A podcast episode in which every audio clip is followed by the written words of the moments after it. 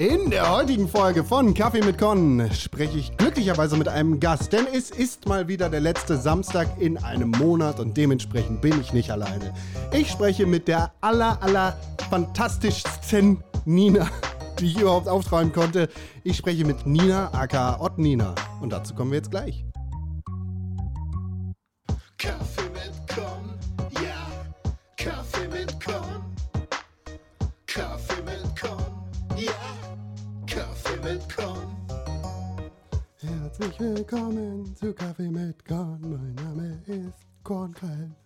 Schön, dass ihr hier seid. Hallo, herzlich willkommen zu einer neuen Ausgabe von Kaffee mit Korn. Mein Name ist Kornkrell und ich freue mich sehr, dass ihr eingeschaltet habt zu dieser neuen Ausgabe.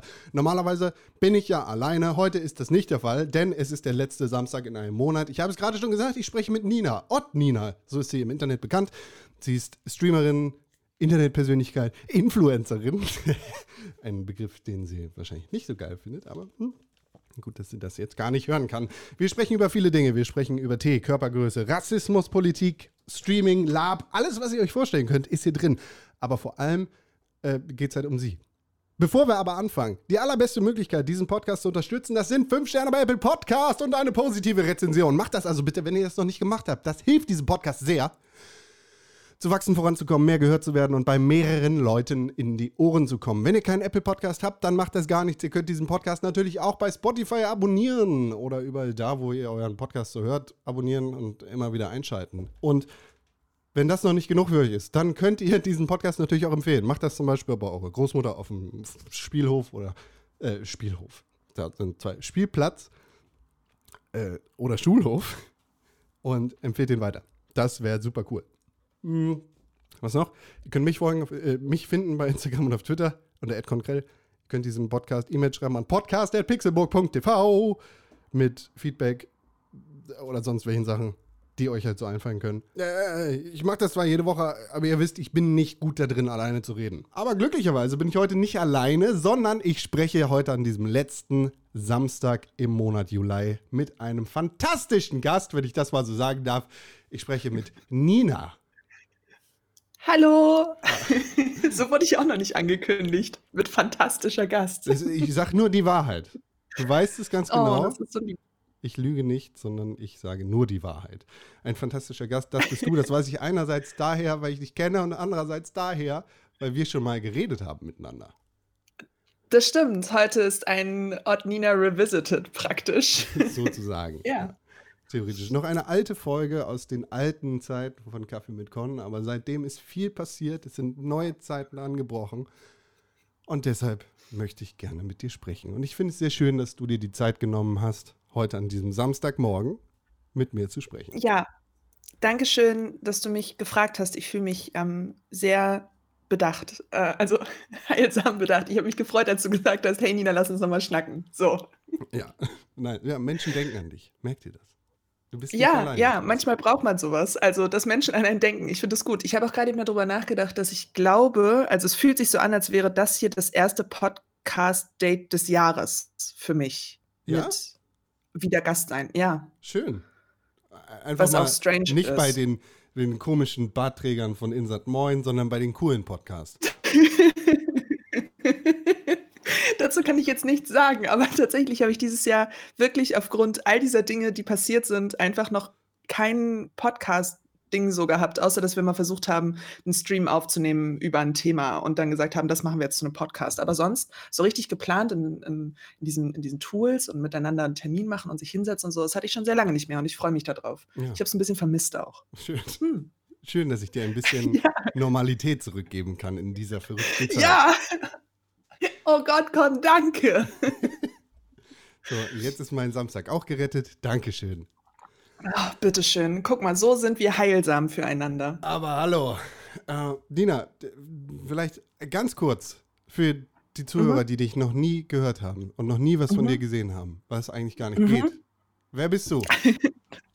Ähm, hallo, ich bin Nina. Ich bin mittlerweile 30 Jahre alt, Webentwicklerin aus Hamburg. Ich habe mal im Studium angefangen, so Streaming-Kram zu machen und kann meine Klappe nicht halten und habe eine große Meinung von Dingen und die sage ich auch und dann gucke ich immer mal, was passiert.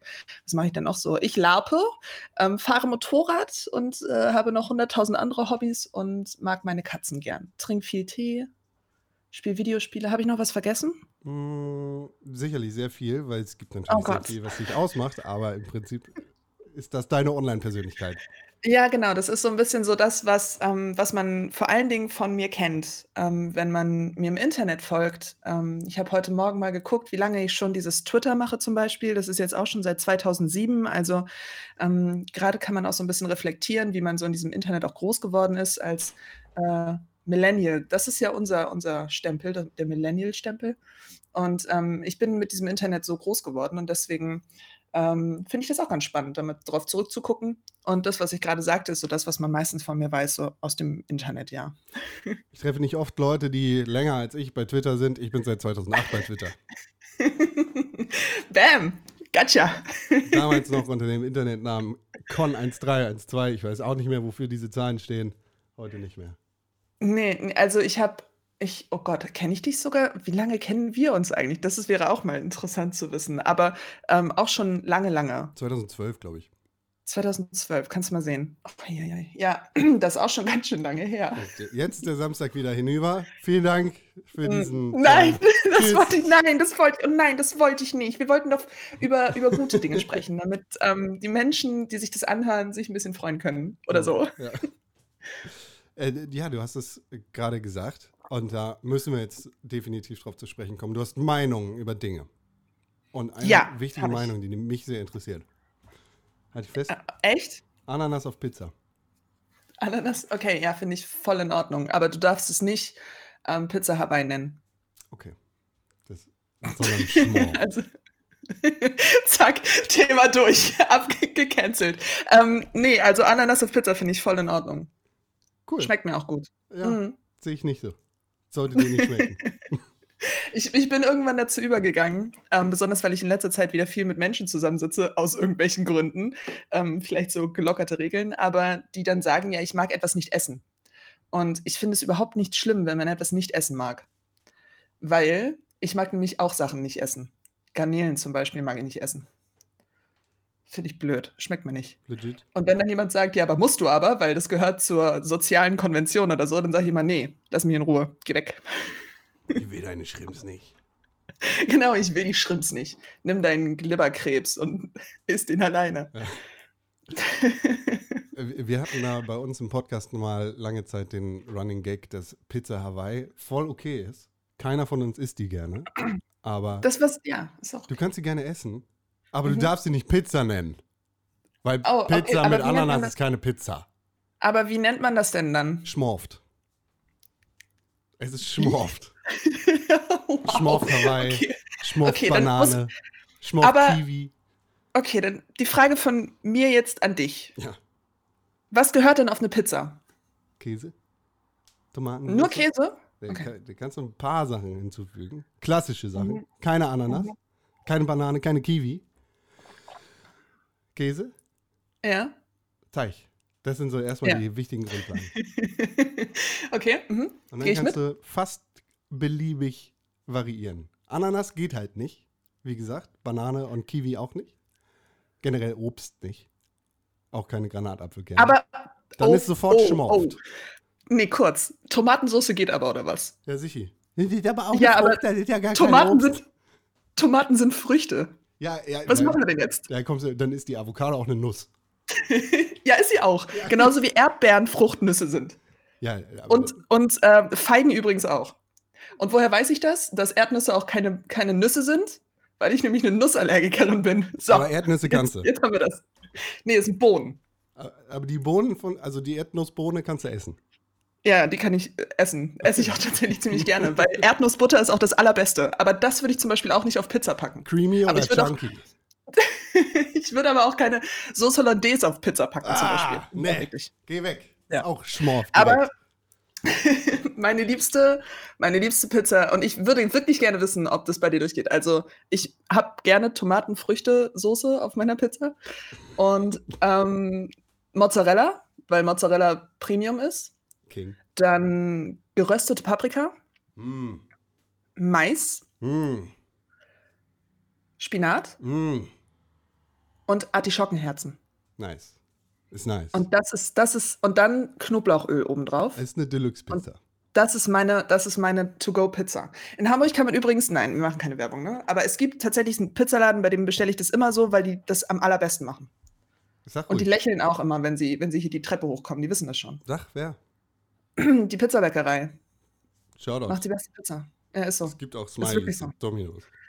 Ja, aber da, ja, und da kannst du auch bestellen und dann kriegst du diese geile, fettige Pizza, die du irgendwie haben willst, wenn du einen Abend durchgesoffen hast oder der ganze Tag scheiße war und du willst abends dich einfach nur mit Fett und Carbs so vollstopfen. Aber die Pizzabäckerei macht meiner Ansicht nach in Hamburg die beste Pizza. Hat sich ja jetzt schon wieder fast gedoxt, ne? Die Pizzabäckerei beliefert ja nur ein begrenztes Gebiet in Hamburg.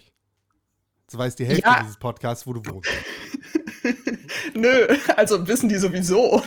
Das ist jetzt auch kein Geheimnis. Ähm, Wenn man mir im Internet folgt, kann man, glaube ich, äh, ziemlich schnell rausfinden, in welchem Gebiet von Hamburg ich wohne. Also, dass es nicht Harburg ist, ist, glaube ich, den meisten klar. Mhm. Das ist nämlich Wilhelmsburg. Ja, ja, richtig, Wilhelmsburg. Ich bin auf dem, wann hat meine Mutter das? Hallo, Pippin. Da ist eine Ich Katze! dich gern- Ich möchte gerne meinen Kater vorstellen, der vorbeigekommen ist, um mal zu checken, ob alles in Ordnung ist. Das ist Pippin. Ist alles in Jetzt sagt Ordnung? er wieder nichts. Ist ziemlich in Ordnung, ja. Aber er muss aber noch mal gucken kommen. Okay. Ja, ja. Auch Nee, großer aber ja, Bestandteil also- deiner, deiner Online-Präsenz und äh, vor allem deiner Streams, ne? Mhm, mhm. Klar, es gab eine Zeit, da habe ich nur die Katzen gezeigt, weil ich wusste, dass die immer gut aussehen. Wenn du dich noch nicht so fühlst, Katze, komm her. Ja, genau, Katze, komm her, ich habe heute kein Gesicht. Und dann haben wir die, habe ich die auf so ein Kissen gesetzt. Das war ganz süß damals. Ähm, da habe ich mich noch nicht getraut, mein Gesicht im Internet zu zeigen, noch nicht so richtig. Und dann habe ich die da hingesetzt und dann saßen sie da und waren immer niedlich und haben sich gegenseitig geputzt. Und das machen sie heute auch immer noch. Ähm, nur, dass die Streams einfach seltener geworden sind. Ja. Wenn mein Hund irgendwie in eine Aufnahme reinkommt, wie zum Oh. Beispiel oft bei Kaffee mit Con der Fall, dann hörst du Ja. kein süßes Rumgebälle oder was Hunde halt so machen, sondern einfach nur dummes Gehechel.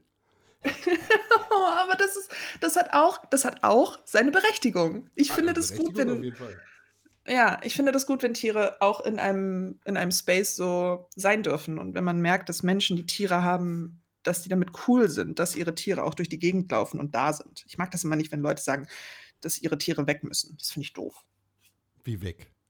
Ja, also Für es so gibt. eine Aufnahme. Ähm, nee, also nicht weg, weg im Sinne von. Also, ich glaube, der einzige Grund, weswegen ich die Kater rausschmeiße, ist, wenn Pippin seine fünf Minuten hat und versucht, den Greenscreen abzureißen. Und das ist auch schon passiert. Also im Stream. Einfach aus der Wand gezogen. Huch. Dann, dann, müssen sie, dann müssen sie gehen. Aber sonst sind sie immer gern gesehene Gäste und dann reden sie natürlich auch manchmal mit. Es ist auch schon ähm, während der Homeoffice-Zeit, wir haben ja jetzt die meisten, also viele, viele, nicht die meisten, aber viele haben ja ein, das Privileg, im Homeoffice zu arbeiten. Und bei mir in der Firma ist auch schon bekannt, dass die beiden Racker durchs Bild laufen und mich ärgern und so. Ja. Das ist ganz süß. Mhm, Finde ich gut. Wie kommst du denn damit klar? Ich weiß, du hast das in der Vergangenheit ja sowieso schon oft und viel getan von zu Hause aus Mhm. arbeiten. Ja, Mhm. Aber jetzt bist du ja immer zu Hause. Ja, ähm, so, so. also, ich glaube, es ist was ganz anderes, wenn du morgens selber entscheiden kannst, ob du ins Office fährst oder wenn du das Gefühl hast, dass du ähm, nicht da sein solltest. Also, ich arbeite gerne mit meinen Kollegen im, im Büro, weil ich das finde, wenn man so an einem Ort zusammen etwas erschafft, was man so täglich macht. Aber wenn es dann plötzlich so ist, dass du das Gefühl hast, du solltest da nicht sein, weil du kannst ja auch zu Hause arbeiten und du hast ja auch alles zu Hause, dann ist es beklemmend. Ich komme gut zurecht. Also ich, mein Mann, Jan, der ist ja auch hier bei mir mit im Raum und wir haben hier praktisch unser kleines eigenes Büro gebaut mit zwischendurch äh, Kaffee kochen, Tee ähm, trinken und solchen Dingen. Aber es ist schon anders, anderes Arbeiten als vorher, glaube ich. Also ich habe das früher, habe ich auch mehr auf dem Sofa gesessen zum Beispiel beim Homeoffice.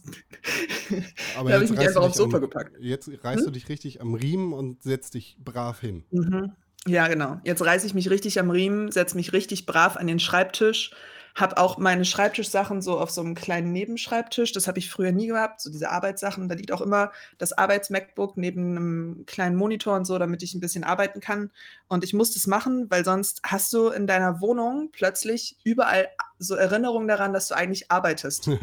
Und das finde ich super ätzend. Ich finde es viel besser, wenn man so ein bisschen das so eingrenzen kann und ich mache auch den, das MacBook dann zu und lasse es dann da stehen und gehe dann auch nicht mehr hin und mache auch alles drumherum aus, weil dann habe ich Feierabend. Und ich glaube, das ist super wichtig, dass man ähm, Feierabend haben darf. Also du hältst dich dann auch an deine Büro- Ja. und Verfügbarkeitszeiten. Ja, ja, klar. Also ich gehe auch nicht extra ans Telefon oder so. Also ich glaube, ich weiß gar nicht, ich glaube, nur ein Kollege hat meine richtige Telefonnummer. also meine Handynummer.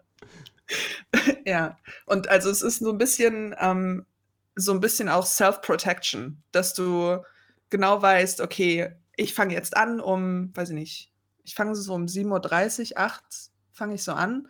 Und dann habe ich aber auch so gegen 16, 17 Uhr kann ich da einfach alles dicht machen und dann bin ich fertig mit der Arbeit. Gut, Das hilft mir. Das ist äh, Struktur, nennt sich das.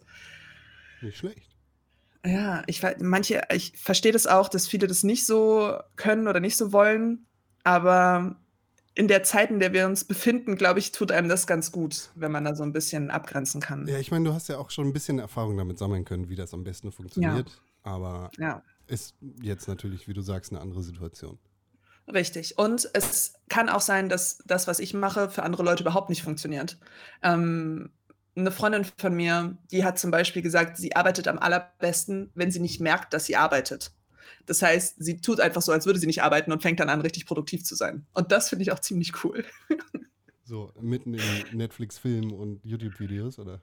Ja, ja, also ich weiß nicht, dann setzt sie sich auch auf ihre Veranda und ähm, guckt Eichhörnchen beim durch die Gegend laufen zu und fängt dann einfach an zu arbeiten, weil sie nicht das Gefühl hat, es wäre jetzt Arbeitszeit. Und das finde ich auch einen schönen, exakt, exakten Kontrast zu dem, was ich mache. Ja. Also meint, jeder muss da so ein bisschen so seinen eigenen Flow finden und ähm, auch was ausprobieren. Also ich habe auch schon versucht, auf dem Balkon zu arbeiten, aber dann konnte ich meinen Monitor nicht mehr sehen, weil alle meine Entwicklungsumgebungen alle so dunkel sind.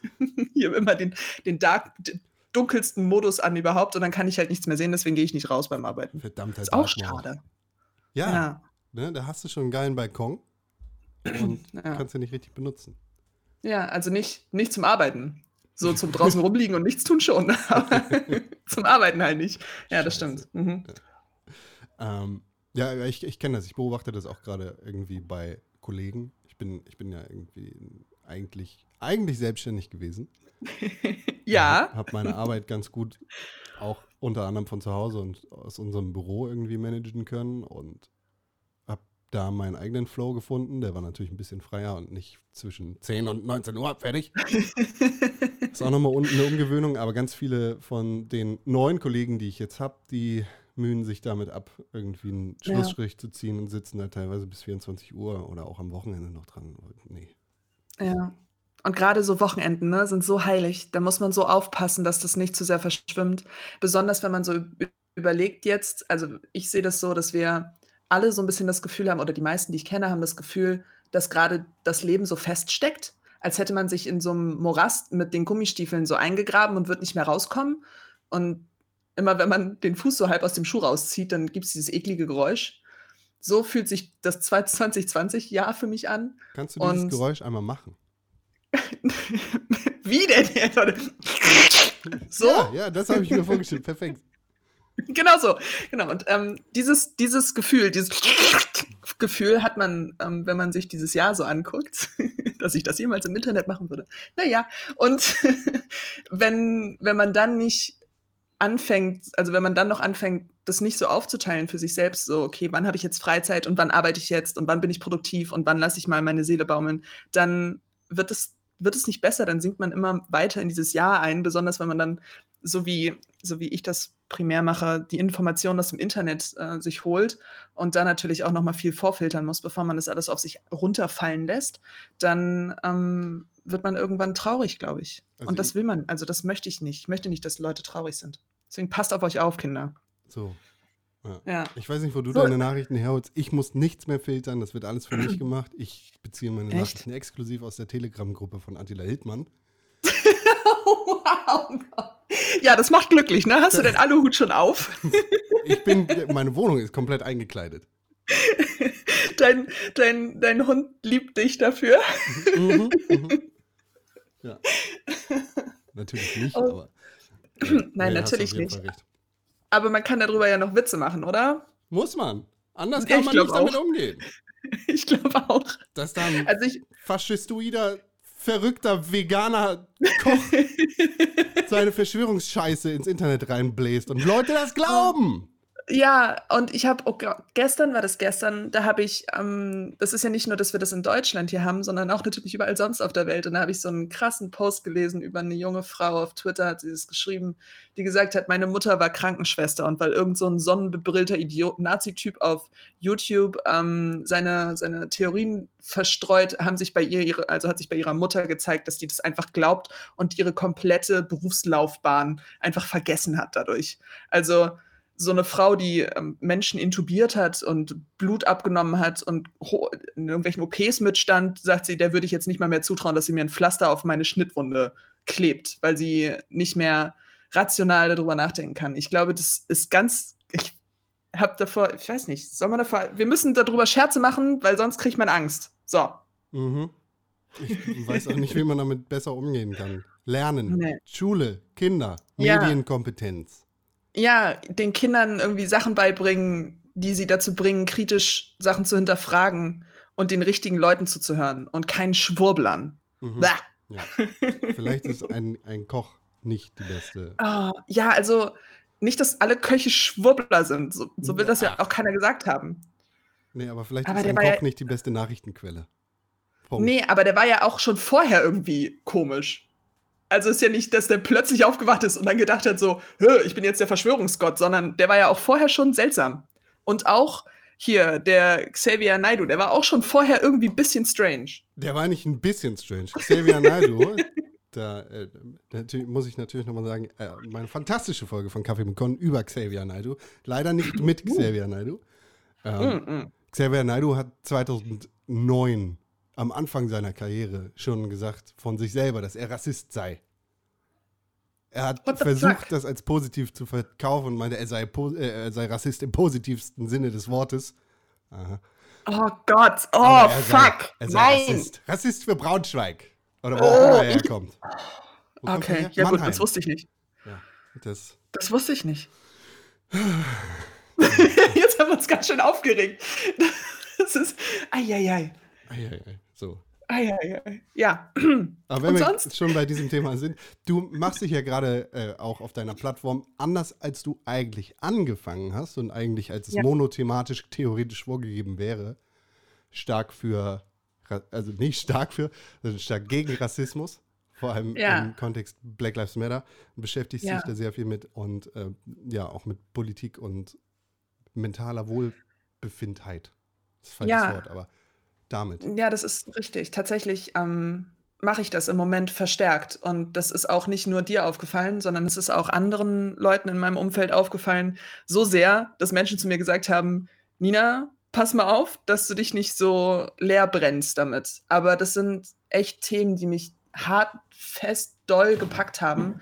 Ähm, primär nicht, weil ich das einfach nur verurteilen will. Also das mit dem ganzen, ich bin jetzt Vegetarier und was macht das mit mir und so, ähm, sondern weil ich das gemerkt habe, wie viele Menschen sich damit nicht befassen. Also wir konsumieren alle wahnsinnig viel in, in den sozialen Medien und denken immer so, ja, ja, wir sind voll, voll cool mit all dem, was so passiert und wir sind, weil du das konsumierst, glaubst du, du gehörst dazu.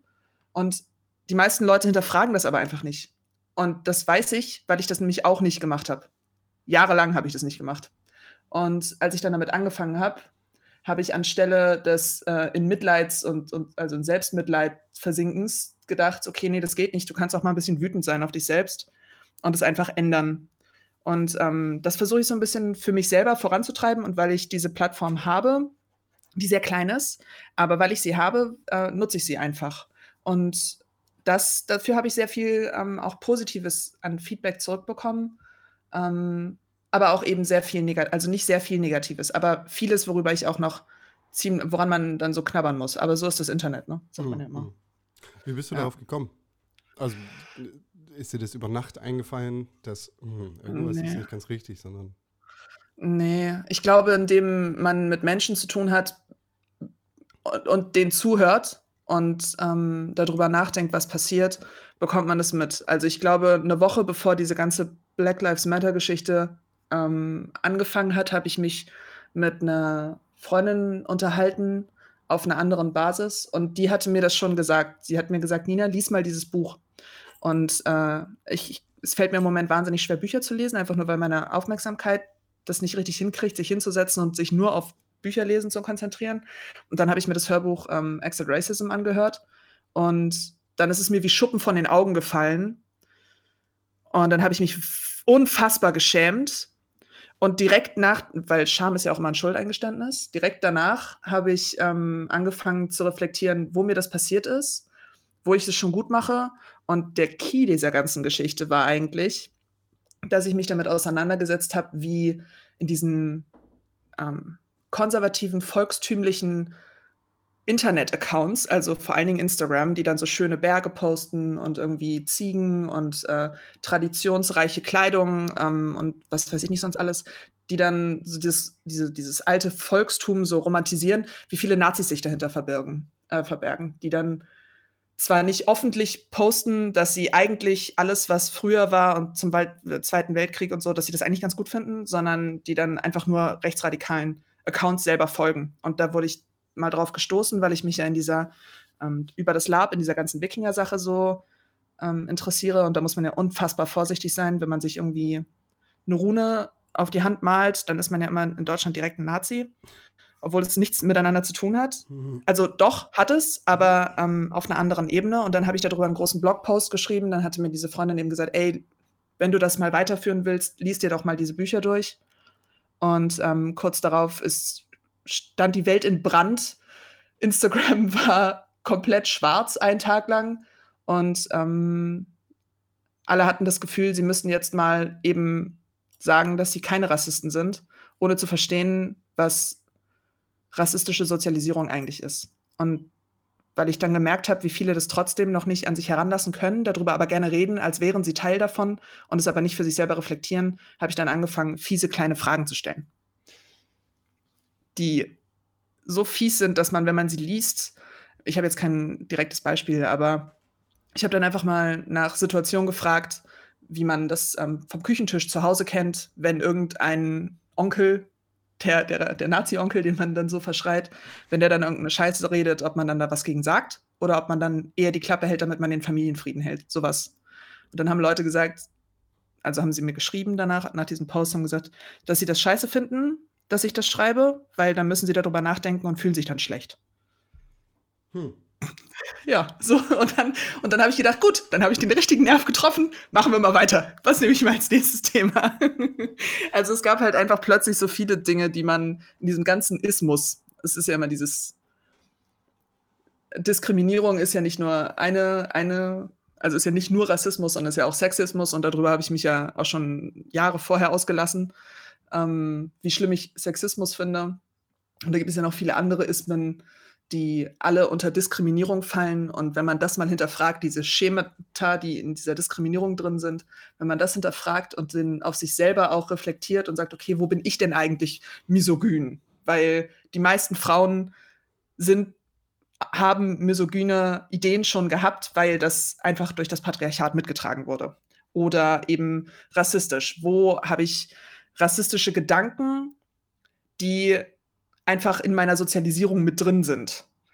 Oder wo habe ich auch homophobe Gedanken, weil die einfach mir mit übertragen wurden von den Menschen, mit denen ich aufgewachsen bin. Mhm. Und ähm, wo, wo muss ich mal an mir selber irgendwie schrauben? Und das habe ich aufgebrochen, offensichtlich, weil ich zu viel Energie hatte und habe das dann einfach direkt meinen ganzen Verarbeitungsprozess, den ich mit mir selber habe ausmachen wollen, mit ins Internet genommen und habe dann Leute auch mitgenommen. Also es gab viele, die gesagt haben, hey, das ist ja krass, kann ich mal drüber nachdenken oder eben auch nicht. Also hm.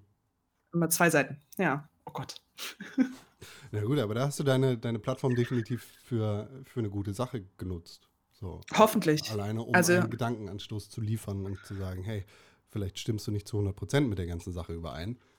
Hat ja. die Weisheit auch nicht mit Löffeln gefressen, aber Nee, habe ich auch nicht. Denk mal drüber nach.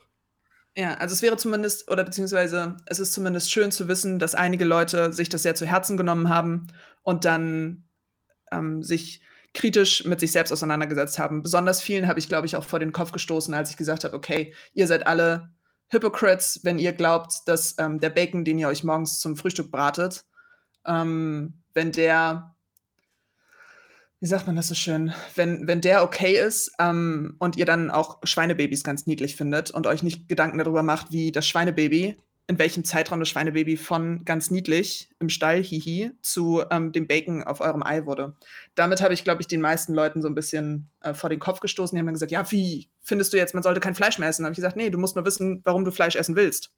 Genauso wie man wissen muss, warum man ähm, warum man Sachen machen möchte. Und mhm. wenn du nicht hinterfragen kannst, warum du etwas machen möchtest, ob das gut ist für andere, dann solltest du darüber nachdenken. So dieses, darf man bald gar nichts mehr sagen? Möchtest du denn das sagen? Also möchtest du gerne rassistische Sachen sagen oder sexistische Sachen? Möchtest du denn das? Und wenn du das möchtest, warum möchtest du das? Und macht dich das zu einem Arschloch? Kann man ja mal sich fragen, oder? Ja, ja. möchte ich sagen, ja. macht es, kommt auf Kontext ja. an. Genau. Ja. Ich, ich komme, also vor allem bei dieser Schweinegeschichte komme ich immer wieder an eine Geschichte zurück, die, die ich mit der Mutter von einem guten Freund von mir erlebt habe, früher, früher mhm. äh, als wir 17 waren oder was. Ja. Als wir äh, bei ihm auf der Terrasse getrunken haben. Wir haben, mhm. wir haben uns mit seinen Eltern zusammen äh, gut einen reingestellt. Natürlich nur Bier. Vielleicht Klar. waren wir auch 18. Ich weiß es nicht mehr. Es ist einfach lange her. So, wir sind ja. alt. Müssen wir uns einfach mal vor Augen führen. Aber diese Geschichte ist mir trotz alkoholisiertem, äh, alkoholisiertem Gehirn im Kopf geblieben. Und zwar ist seine Mutter aus Kasachstan gekommen und hatte auf dem Hof gewohnt. Und äh, wir, wir, haben an dem Tag vorher irgendwie gegessen und sie hat irgendwie ein Hühnchen gemacht. Mhm. Und mehrere. Und wir haben dann halt miteinander geredet und sie meinte zu mir, ja, es ist, also du, führ dir mal vor Augen, wie gut ihr es hier habt. Ich bin ja. auf dem Hof da groß geworden und ich habe mit fünf Jahren mein erstes Hühnchen geschlachtet. So, mhm. ich habe diesen Prozess miterlebt und das bezieht sich jetzt gar nicht auf dich, so hat, hat sie halt gesagt, sondern mhm. irgendwie auf eure Generation. Ihr wisst ja mhm. gar nicht mehr, wo das herkommt. Ihr, ihr könnt ja nicht mal mhm. mehr sagen, so das ist ein Hühnchen, sondern ihr kennt Chick Nuggets. So, das hat mhm. sowas von nichts damit zu tun. Und äh, ich, ich bin der Meinung, dass es, glaube ich, sehr, sehr sinnvoll wäre für jeden Menschen, der äh, in seinem Erwachsenenleben Fleisch konsumiert, mhm. irgendwann im Leben selbst ein, ein Hühnchen umzubringen und dann zuzubereiten. Mhm. Um ein besseres Verständnis das dafür zu bekommen, wo dein Essen herkommt und tatsächlich auch wertschätzen zu können, dass, dass das ein Tier gewesen ist, das gelebt hat. Ja, wobei ich tatsächlich auch glaube, dass es nicht du musst als Mensch, um zu begreifen, dass es ein Leben ist, das du da auf deinem Teller liegen hast, ähm, dass du das selber nicht umbringen musst, ähm, weil davon gibt es genug Videos. Also, das meine ich jetzt nicht so, als ja. müsste sich jetzt jeder, der Fleisch isst, ähm, angucken, wie ein Hühnchen, äh, geköpft wird. Das glaube ich nicht. Also, das muss man nicht unbedingt, aber sich alleine bewusst zu machen, wie diese Tiere gehalten werden, die wir im Supermarkt Plastik abgepackt kaufen oder wenn es nicht das Supermarktplastik ist, ähm, die, die, die, die Restaurants, bei denen ihr irgendwie euren Hähnchensalat bestellt, ja, die werden nicht äh, das, das, also außer es steht anders auf der Karte, aber die werden nicht unbedingt das super großartige äh, Hühnerfleisch besorgen. Hier so dieser Grabbelsalat an der Edeka-Theke, weißt du, so das. die werden nicht das äh, super Bio-Hühnchen benutzen, sondern die holen sich auch, ja, die holen sich halt auch Masthähnchen, ne? Und das sich einfach nur bewusst zu machen, dass diese Tiere ähm, sehr viel kürzer leben, als sie eigentlich leben könnten, dass sie komplett nur dafür existieren in dieser Industrie, einfach ähm, für, für uns auf dem Teller zu landen? Und ist das etwas, das wir in unserer jetzigen Zeit noch tun müssen? Und ähm, ich bin, ich sage immer, ich bin Flexitarier, weil ich gerne auch noch mal Steak esse. Mhm. Und das ist bisher auch das Einzige, was ich nicht einwandfrei einfach so ersetzen konnte für mich in meiner Ernährung. Aber das mache ich zweimal im Jahr vielleicht. Und dann auch nicht Und dann auch nicht irgendwie so ein Steak von, weiß ich nicht, Kaufland, irgendwie für 5 Euro. Gut mariniert. 200, ja, genau, gut, gut, gut mariniertes Nackensteak. Ähm, sondern dann gehen wir halt essen in ein teures Steak-Restaurant, wo so ein Steak dann auch mal, weiß ich nicht, 40, 50 Euro kostet und das ist noch das günstige. Mhm. Ähm, das ist dann etwas, das man sich mal gönnt. Und damit meine ich wirklich mal, nicht immer mal. Ähm, das habe ich in meinem Leben jetzt vielleicht drei, vier Mal gemacht oder so. Früher war zwar nicht alles besser, aber unser Umgang mit Fleisch war gezwungenermaßen Ja. besser. Ja, genau. Und ich glaube auch, dass, es, dass sich die Leute das nur bewusst, also die sollten sich das bewusst machen. Und wenn du es dir nicht bewusst machst und immer noch glaubst, dass ein Nutztier ähm, weniger wert ist als ein anderes Tier, dann ist da eine, eine, eine, dann ist da genau das funktioniert dann, was der Markt will, was wir nicht begreifen. Also ja, auch Tiere müssen sterben und es ist dann auch okay, wenn sie dann, nachdem sie gestorben sind, gegessen werden. Aber müssen sie deswegen innerhalb von acht Monaten sterben? Nur weil wir Nackensteak haben wollen für 1,99 Euro. Keine Ahnung, ist nicht das, was ich glaube, was Schweine mit ihrem Leben erreichen sollten. Können Ja, auch also es Banker werden. ja, es ist, es ist halt auch so ein doofes, so ein doofes Ding, weil Fleisch einfach überall so krass präsent ist. Und dann aber auch jetzt gerade viele Leute halt auch umschwenken. Und es gibt so viele großartige Sachen, die man stattdessen essen kann. Und das ist mir aber auch erst das letzte, die letzten zwei Jahre so richtig bewusst geworden. Also es ist jetzt nicht so, als wäre ich schon seit zehn Jahren irgendwie Hardcore-Vegetarier, überhaupt nicht. Ähm, ich lasse das auch erst seit zwei Jahren so richtig an mich ran und deswegen ist es auch immer so in Schüben, dass ich darüber so leidenschaftlich mir Gedanken mache, weil es mich dann gerade beschäftigt. Ja, Ja. ja. Isst du diese Fleischersatzprodukte gerne? Ähm, kommt drauf an, in welchem Zusammenhang. Also ich mag Beyond Meat super gerne vom Grill. Äh, Finde ich mega geil. Ähm, auch Like Meat Chicken und so, wenn ich darauf richtig Bock habe. Aber sonst gibt es auch viele vegetarische Gerichte, die ich mir einfach angeeignet habe. Ich, ich Gut funktionieren. ich finde diese Fleischersatzprodukte total unnötig. Ich, für mich sind die einfach nicht. Also ich finde ich find voll okay, ist das, wenn du das essen willst. Aber äh, ich mag das nicht. Aber ich, ich esse viel lieber irgendwie geil, geile Gemüsepfanne, als Ja. mir dann Fleischersatzprodukt oder Fleisch reinzuknallen. Ja, ich habe auch manchmal das Gefühl, dass es erst angefangen hat, bei mir richtig vegetarisch mit den Gerichten voll okay zu sein, nachdem ich ähm, mehr vegetarische Gerichte kennengelernt habe. Mhm. Ich, hab, ich kann mich nicht daran erinnern, jemals äh, richtig gelernt zu haben, vegetarisch oder auch vegan zu kochen, sondern dass das jetzt erst alles so passiert, Ja. mit, ähm, mit, mit den Möglichkeiten, sich äh, besser informieren, auch zu wollen. Und das beste Beispiel ist dazu, dass mein Mann, der nie gesagt hat, ich bin Vegetarier, sondern der immer gesagt hat, nee, wenn du vegetarischen Kram machen willst, dann will ich aber nicht, dass du mich dazu zwingst, dass ich kein Fleisch mehr essen darf, weil ich mir gesagt, du kannst machen, was du willst, aber ich koche dann halt einfach nur noch vegetarisch. Und ähm, deswegen isst er jetzt auch massiv viel weniger Fleisch Mhm. und ähm, sieht auch den Unterschied nicht mehr. Also argumentiert auch vor seinen, vor seinen Freunden dann damit und sagt, ja, wir essen halt kaum noch Fleisch und wenn, dann gucken wir da drauf, woher das kommt. Ähm, er vor allen Dingen dann auch. Und letztens hat er das Gespräch mit einem Typen in einem Dönerladen irgendwie geführt. Da hat er sich halt einen Falafel besorgt, also Falafel im, im Döner. Und dann stand dann hinter ihm wohl ein manly, manly man und sagte, "Hö, davon wird man satt. und Jan sagte, ja, das ist sogar ziemlich geil und günstiger und man wird satter als von einem normalen Döner. Also es ist schon so, dass es, dass man, sobald man sich so ein bisschen aus seiner Komforthose rausbewegt hat, dass man dann auch merkt, dass keine Hose tragen auch ganz geil ist. Probier mal aus. Ja, eben. Immer mal ausprobieren. Ich finde das gut. Was ist ein Manly Man? Ah, ein manly man. Ich sag ja, ich, ich schreibe auf Twitter immer gerne Männers. Also mit E. Mena. So, Men Menas, ja. Die Männer, die sich über die allgemein bekanntlichen männlichen Dinge def also definieren. Hart sein, stark sein, Bier mögen. Weiß nicht, was machen Männer sonst noch? Nicht weinen. Ähm, nicht weinen, kein Schmerz, Emotionen darf man nicht zeigen. Äh, ich glaube, in Neudeutsch bezeichnen wir das als toxische Männlichkeit. Ja, das hast du richtig gesagt. Ich wollte es nicht sagen, aber es ist tatsächlich so dieses, dieses, ähm, die sich in diesem Bild dieser toxischen Männlichkeit so selbst definieren. Das sind für mich manly men, manly manly Männers. Ja, Ja. Entschuldigung. ich bin mit Corona. macht nichts, alles gut. Ähm, wo wir gerade bei männlichen Männern sind. Du hast Mhm. vorhin Mhm. gesagt, mein Mann, und musstest dabei Mhm. kichern. Wie kommt das?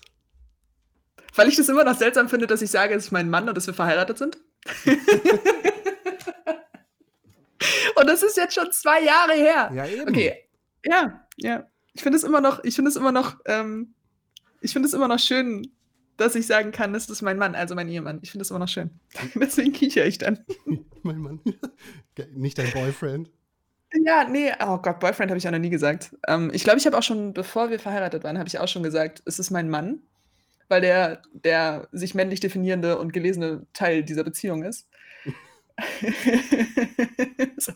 Aber ja, und dann jedes Mal, wenn ich darüber nachdenke, dass wir halt verheiratet sind und dass ich dann so ganz offiziell sein kann, das ist mein Mann, dann finde ich das schön. Ich freue mich immer noch darüber, dass ich meinen Mann geheiratet habe, auch nach zwei Jahren.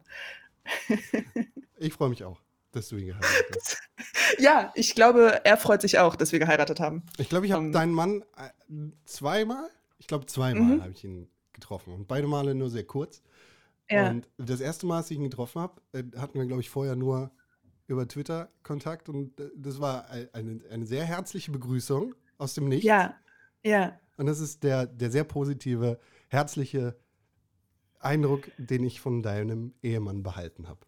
Oh, das ist sehr gut. Das solltest du festhalten, weil das nämlich mein Lieblings-Jan ist. Also der so unfassbar herzlich gegenüber anderen Menschen ist, die er aus dem Internet kennt. Ich finde, das ist eine sehr gute Eigenschaft. Ja, Ähm, und das stimmt, ja. Er ist sehr, er ist sehr herzlich und das mag ich. also eigentlich gar kein Mann. Er ist Ah, ja, Falafel das heißt, und ist herzlich ich- zu anderen. ich glaube, ich schwul. glaube, ich glaube, dass jeder sich so fragen sollte, was ihn denn dazu bringt, sich entweder in die eine oder die andere Richtung zu definieren. Und das ist schwer. Also, wenn man einmal anfängt, ähm, sich darüber Gedanken zu machen, was macht mich eigentlich männlich und was macht mich eigentlich weiblich und warum empfinde ich das so und wie sieht die Gesellschaft das, dann ist es auch ein ziemlich großes Fass, was man aufmachen kann. Und das habe ich ja auch gemacht. Oh Gott, das habe ich auch gemacht. Du Wo auch habe ich eigentlich meine Finger noch drin, ey? Äh, Was macht Oh. dich denn besonders männlich? was, was, wen? Dich? Mich? Dich.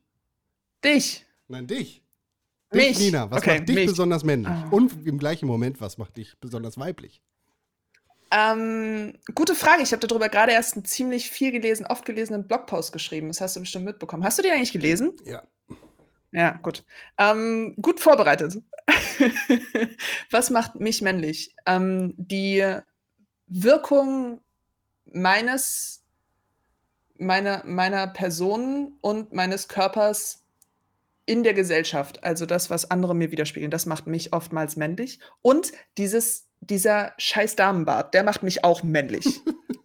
Echt. Ich hasse es ich weiß nicht, das ist ja auch etwas, was viele äh, verschweigen, aber auch Frauen können Barthaare haben und einige mehr als andere. Und ich habe das von meiner Großmutter, glaube ich, geerbt. Mhm. Und ähm, das muss ich echt zupfen. Und ich weiß nicht, ob Jan saß letztens neben mir und gesagt, tut das eigentlich so doll weh wie bei mir? Und ich so, ja.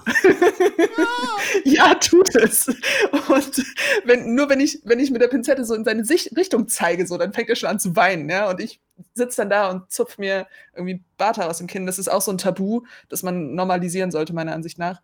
Auch Frauen können Barthaare haben. So. Aber das fühlt sich beim, also für mich fühlt sich das männlich an, weil Bart sonst etwas ist, was sehr als sehr männlich gesehen wird. Ja. Hm.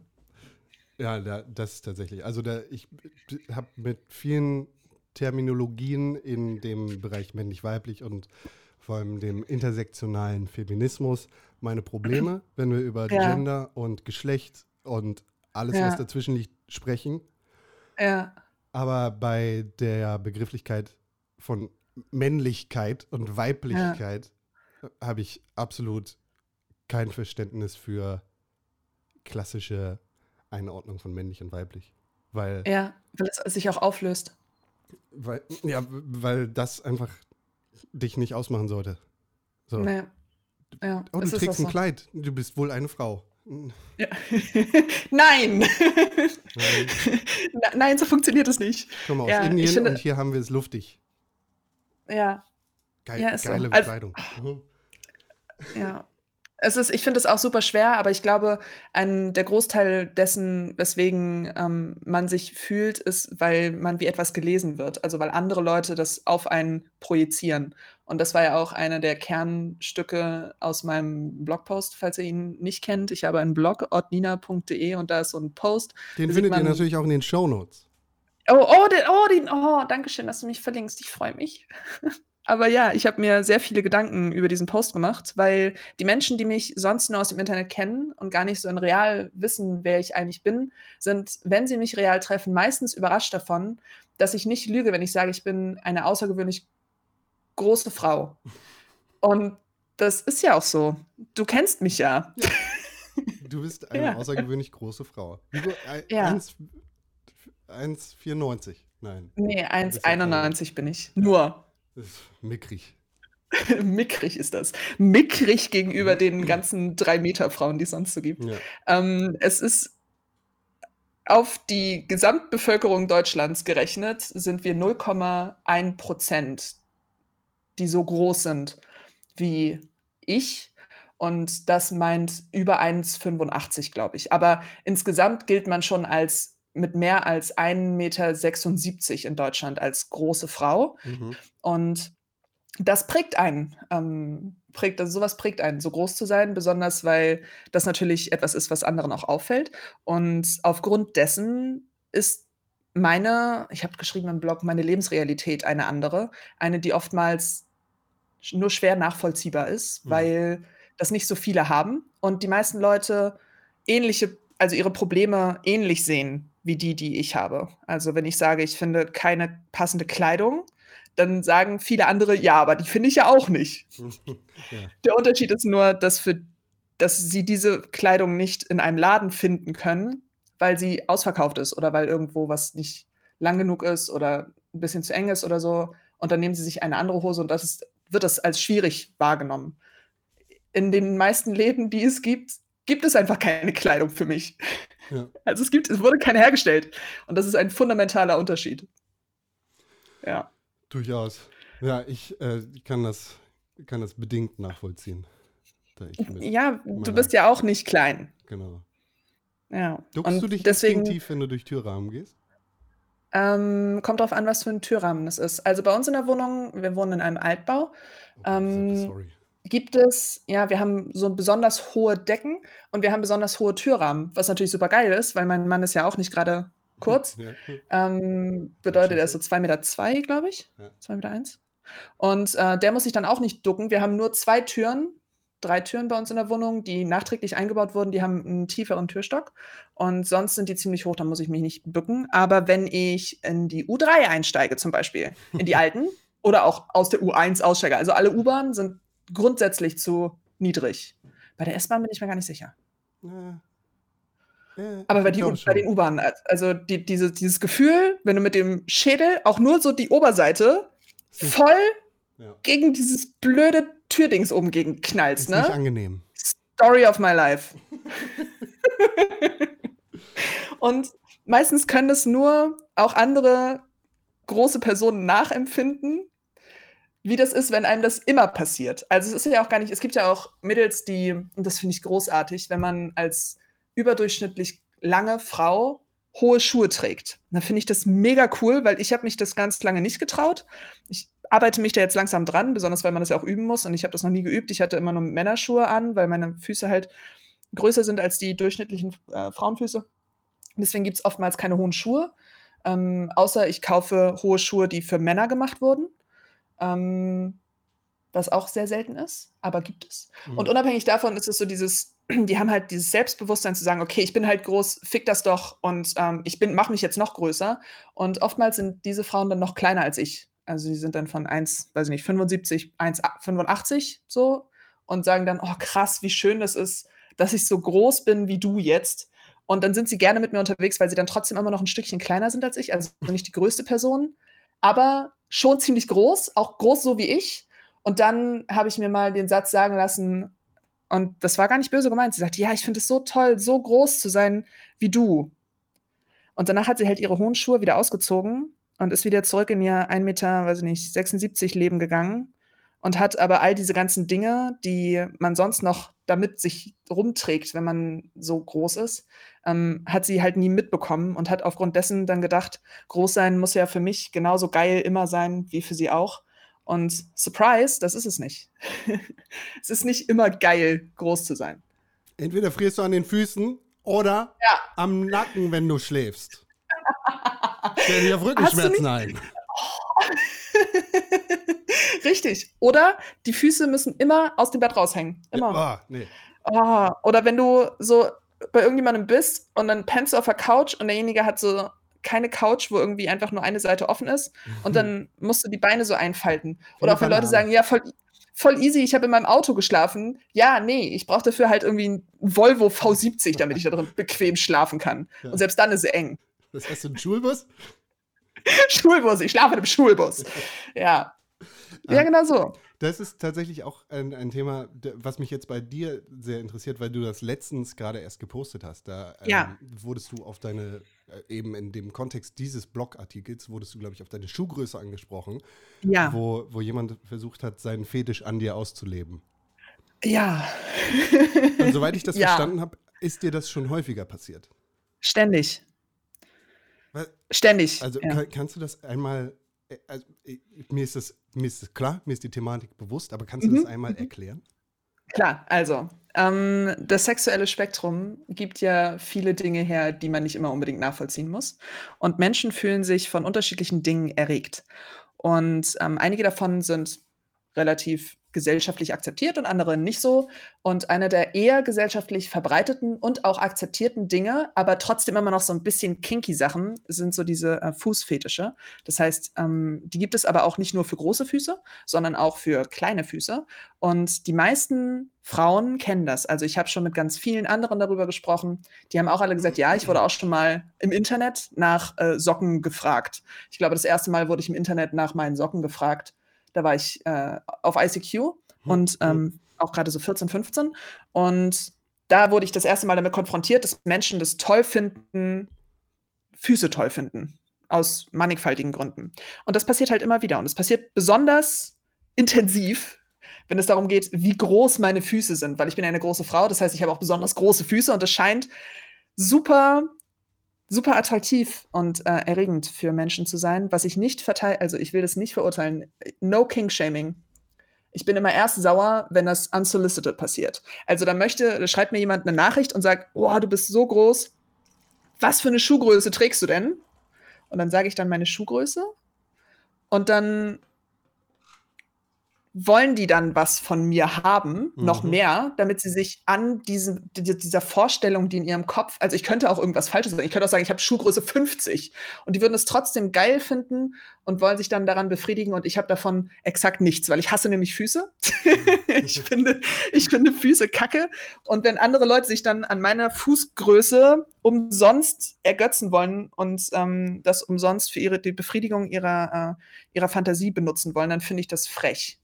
Dann sollen sie mir wenigstens Geld dafür bezahlen. Dafür kann man sich bei deinem OnlyFans-Account melden, ne?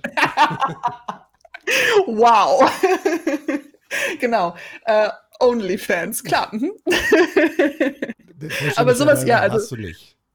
Ja, nein, habe ich nicht, habe ich nicht. Aber sowas wäre das dann. Also würde ich mit diesem meinem, mit meinem Body-Feature so damit Geld machen wollen würden, dann wäre das so. Ich mache damit kein Geld, aber es gibt genug andere Leute, die das machen und die dafür auch bitte Geld bezahlt bekommen sollen, weil sie das als Teil ihres, ihres Lebens einfach voll in Ordnung finden. Das heißt, dieser ganze Fetischmarkt ist so riesengroß und ähm, es gibt da so viele Leute, die das äh, auch gerne tun. Warum muss dann so ein Creep aus dem Internet bei Leuten das einfordern, die das nicht wollen? Wa warum ist das so? Verstehe ich nicht. Und dann werde ich sauer.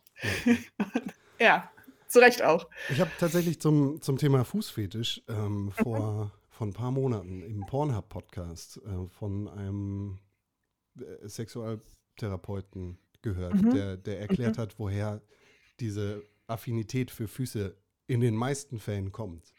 Echt? Ähm, So kann man. Oh, natürlich kann man das nachgucken. Tatsächlich? Mhm. Ja, der Pornhub-Podcast ist tatsächlich spannend. fantastisch. Der ist wirklich sehr gut. Ja. Wenn du dich irgendwie für Sexualität bzw. die Pornoindustrie interessiert, interessierst, dann top notch. Ja, okay, cool gut zu wissen. Also, einfach nur, weil es ja auch spannend ist, ne? Und wenn man davon selbst betroffen ist. Aber einer dieser Aspekte ich habe das auch direkt danach, ähm, tatsächlich gehabt. Das war wie so ich habe dann ja noch so ein, 2 Bilder von der Bilderreihe, die ich gemacht habe, an den Tagen, die ich mich besonders gut fand. Das ist auch sehr selten. Aber da habe ich die noch gepostet, auch auf Instagram. Und dann ist da auch etwas passiert, das auch in diese Fetischrichtung geht, das ich auch sehr, sehr gut kenne. Das kann ich dann ja auch in diesem gleichen Zug noch mal erzählen, was auch sehr, sehr oft passiert ist, dass nicht nur meine Fußgröße ähm, besonders erregend wirkt, sondern auch meine Körperlänge und die Vorstellung der damit einhergehenden Dominanz, die ich ausstrahle, Mhm. der Meinung des, äh, Menschen nach. Der hat dann ähm, das habe ich auch gepostet, glaube ich, und ich habe mich darüber auch öffentlich aufgeregt. Der hat dann, hm, unfle also, der hat dann immer wieder nachgefragt, wie groß ich denn bin.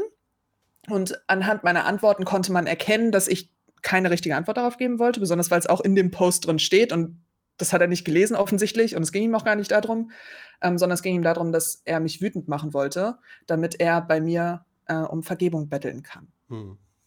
Das ist eine Umkehr von Macht. Also, er wollte mich manipulieren, um damit ich, die ja diese in seiner Welt diese große, dominante, übermächtige Frau ist, ihn Erlösung entweder gewährt oder auch nicht gewährt. Und das ist so eine Art von Machtdynamik, die man nicht sofort erkennen kann, die oft ausgenutzt wird im Internet, weil sie so, ähm, subtil ist und die aber trotzdem darauf einzahlt, dass jemand seine Kohle nicht rausrücken will oder das geil findet, im Internet anonym Leute zu manipulieren und sich dann darauf einen abzu äh, ja, weiß ich auch nicht. Also, das ist Runterziehen. sehr ja, es ist super schwierig, ähm, weil es so schleichend ist und weil es auch oft passiert und danach fühlt man sich dann immer doof, wenn man das nicht erkannt hat, weißt du? Mhm. Also, wenn man dann merkt, dass man so ausgenutzt und manipuliert wurde und das ist mir auch schon passiert, da habe ich das nicht gemerkt. Das war vor Jahren, da gab's mal so 'n Typen, der hat immer seinen seinen, äh seinen so 'n Dickpic verschickt auf Twitter und wenn man das dann retweetet hat, dann hat er sich super gefreut und hat dann darum gebettelt praktisch, dass man das rückgängig macht und so. Da bin ich auch drauf reingefallen, weil ich das noch nie vorher mitbekommen habe und als ich dann aber erkannt habe, dass er das bei vielen Frauen macht, war klar, dass er sich gerne im Internet, ähm, degradieren lassen möchte von anderen Frauen. Da war es auch egal, was für 'ne Frau, Hauptsache irgendeine. Und, äh, das ist halt auch eine Form von, äh, sexueller Gewalt, meiner Ansicht nach. Und das ist schon gemein. Und das passiert mir eben auch oft, aber dann in Verbindung auch mit dem, dass ich sehr groß bin und sobald ich den Hashtag #tallgirl oder #tallwoman an einen meiner Bilder hänge, ähm, kommen diese Creeps und sagen dann: „Oh, wie groß bist du denn? Hm. Bitte bitte Entschuldigung, verzeih mir.“ Die müssten dann nur noch Mistress hinterhängen, ja? Und dann wären wir zack in 'nem Dungeon in deren Kopf. So funktioniert das dann. Und das ist halt das ist super unsolicited. Also, ich habe dazu nicht ja gesagt und ich habe davon nichts außer emotionalem Stress. Und wenn ich dann darüber nachdenke, dass ich ja schon gelernt habe, damit umzugehen, dass diese Typen dass denen das egal ist also, dieser Typ Mensch meine ich jetzt, ne, nicht unbedingt Männer, aber Ja, es ja. gibt sicherlich auch Frauen, die das machen, ähm, dass dieser Typ Mensch auch an Leute rangeht, die eventuell jünger und und naiver sind als ich und die dann denen damit schaden. Und das finde ich Kacke. Nicht gut. Und deswegen rege ich mich dann da drüber auf. Ja, zu Recht. Ja, ja. Und auch, um das einfach nur mal so bewusst zu machen, dass es eben auch für solche für solche Verlangen gibt es einfach auch Orte, wo man das finden kann, wo Menschen einem das gerne geben und einem auch dann 'n gutes Gefühl geben, dass das um um Befriedigung zu erfahren in diesem Fetischbereich, dass man dafür nicht irgendwie fremde Menschen belästigen muss, sondern dass es dafür Leute gibt, die das sogar gerne tun und auch mit denen man sich dann auch darüber unterhalten kann, wo man sich nicht schämen muss und so. Das gibt es alles. Und warum warum müssen die dann unbeteiligte Frauen und Männer ansprechen, versuchen, die auszunutzen? Das finde ich ätzend. Das macht im Zweifel ja auch den Reiz vielleicht aus.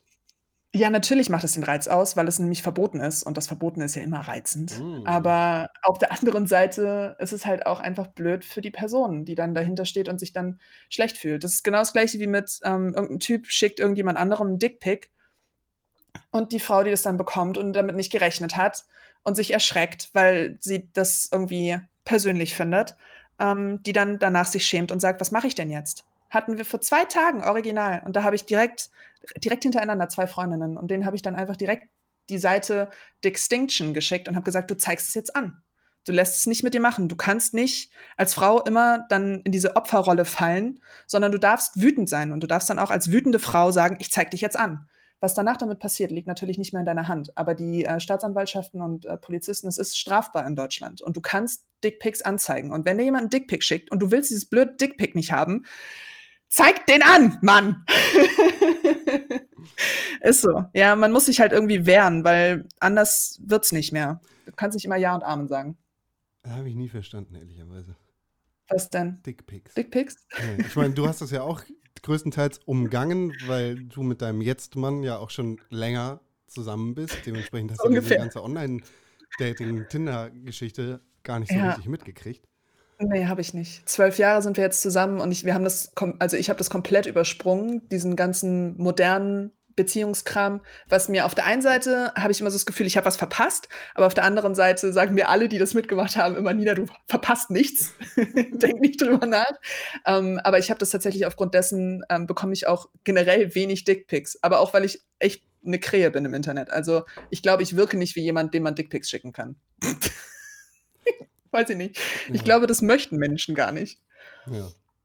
Nee, und deswegen bin ich da ziemlich gut drum rumgekommen. Ich habe auch schon meinen Fair Share auf äh, Penis im Internet gesehen, gar keine Frage. Aber das ist nichts, womit ich mich so hart habe rumschlagen müssen wie andere Freundinnen von mir. ja. Und darum bin ich auf der einen Seite sehr dankbar und auf der anderen Seite macht es mich auch wütend. Nicht, weil ich auch unbedingt Dickpics haben will. Schickt mir bloß keine Dickpics. Ich zeige euch direkt an. ähm, sondern, sondern weil es eben immer noch aufzeigt, ähm, wie groß das Problem eigentlich ist. Und wenn man die Ausnahme ist, bestätigt das nur die Regel. Ja, ist ist, also ich meine, du kannst dich ja angezogen fühlen von männlichen Formen und von Männern. Ne? Gar keine Frage. Ich Aber es ist ein objektiver Fakt, dass die weibliche Form, jedenfalls die klassische, einfach ästhetischer und attraktiver ist als die männliche.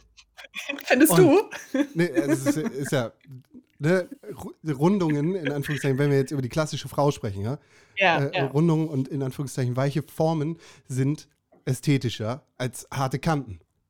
Findest du deswegen weibliche, starke Frauen im Sinne von, wenn wir jetzt mal auf die Amy-Geschichte gehen? Ich habe das Spiel noch nicht gespielt, ne? Wehe, du spoilerst mich.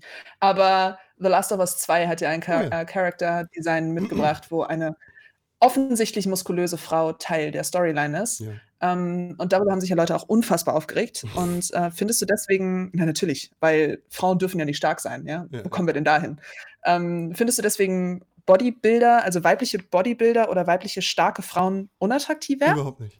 Nee, bei mir Ah, okay. ist das äh, Ja. überhaupt nicht so. Äh, ich meine, Überhaupt nicht. Nina denkt das bloß nicht. nicht, nicht, nicht, weil du- das nicht denken sollst, sondern weil es bei mir halt genau Nein, nein. eher andersrum ist. Also ich meine, ich bin halt Ja. im homoerotischen Wrestling groß geworden. Ich, Klar. ich habe nackte, eingeölte Männer seit sechs Jahren äh, erlebt und aufgesogen und das hat definitiv was mit mir gemacht, weil meine Ja. Anziehung zu harten Frauen viel höher ist als zu weichen Frauen. Ja, So, verstehe ich. Ich Dementsprechend, total. also die, die Bodybuilderin bzw. Crossfit-Trainerin, nach der Mhm. Abby modelliert ist, Mhm. äh, ist turbo hot. Ist sie auch. Ist mega. Ich das mega. Ich finde das auch krass. Also ich habe ja, ähm, ich, ich finde das ja auch sehr, sehr schön, dass sich das so ein bisschen mehr in die äh, Öffentlichkeit auch bewegt, dass Frauen auch stark sein können. Pippin hat dazu offensichtlich auch eine Meinung, der findet äh, starke Frauen auch toll. Ähm, dass, dass es super wichtig ist, da natürlich auch zu bedenken, dass gerade auch Kraft und körperliche Kraft auch oftmals männlich assoziiert wird und dass viele in der Gesamtgesellschaft immer noch meinen, dass äh, Frauen das nicht sein dürfen. Ja, und dass das Also- natürlich auch fetischisiert wird, gar keine Frage. Das ist alles ist ein Fetisch, alles, was existiert, da gibt es einen Fetisch für. Ähm, aber dass es jetzt so in der Allgemeinheit plötzlich diskutiert wird und auch gesehen wird. Ich hatte direkt nachdem diese Amy-Geschichte anfing, haben viele auch Freundinnen Amy. von mir einfach angefangen ähm, zu zeigen, dass sie tatsächlich muskulös sind, was sie sonst auf Bildern nie tun. Mhm. Nie. Weil sie Angst haben, irgendwie verurteilt zu werden oder so. Aber das war so ein Ding, wo sie gesagt haben, hey, jetzt zeige ich mal, dass ich auch äh, stark bin. Und das finde ich mega, mega awesome. Absolut. Cool. Mach, äh, zeig, was du hast, mach, was du willst. Echt, ist, ist so, ist so. Es gibt Aber- Leute, die stehen auf zierliche Menschen, es gibt Leute, die stehen auf kräftige Menschen, es gibt Leute, die stehen auf trainierte Menschen und eben Leute, die nicht darauf stehen. Whatever. Ja. Whatevs. Und Fuck das finde ich auch eigentlich ganz schön. Alles hat so seine Berechtigung und man sollte auch alles, ähm, man sollte da nichts verbieten. Ich finde, also, ich finde aber, nur um auf The Last of Us zurückzukommen, ohne zu Ja. spoilern, ich ja, finde bitte nicht. Abby in dieser Welt ein bisschen fehlplatziert. Okay, also das werde ich mir dann ja angucken, sobald ich dazu komme, das Spiel zu spielen. Ich warte ja immer den Hype ganz gerne ab und im Moment ist er schon ganz gut abgeflaut. Das heißt, eventuell kann ich mich da mal ransetzen. Ja. Ähm, alle, alle bösen Dinge sind jetzt schon so passiert. Ich muss mir keine Gedanken mehr machen, das noch hardcore gespoilert zu werden.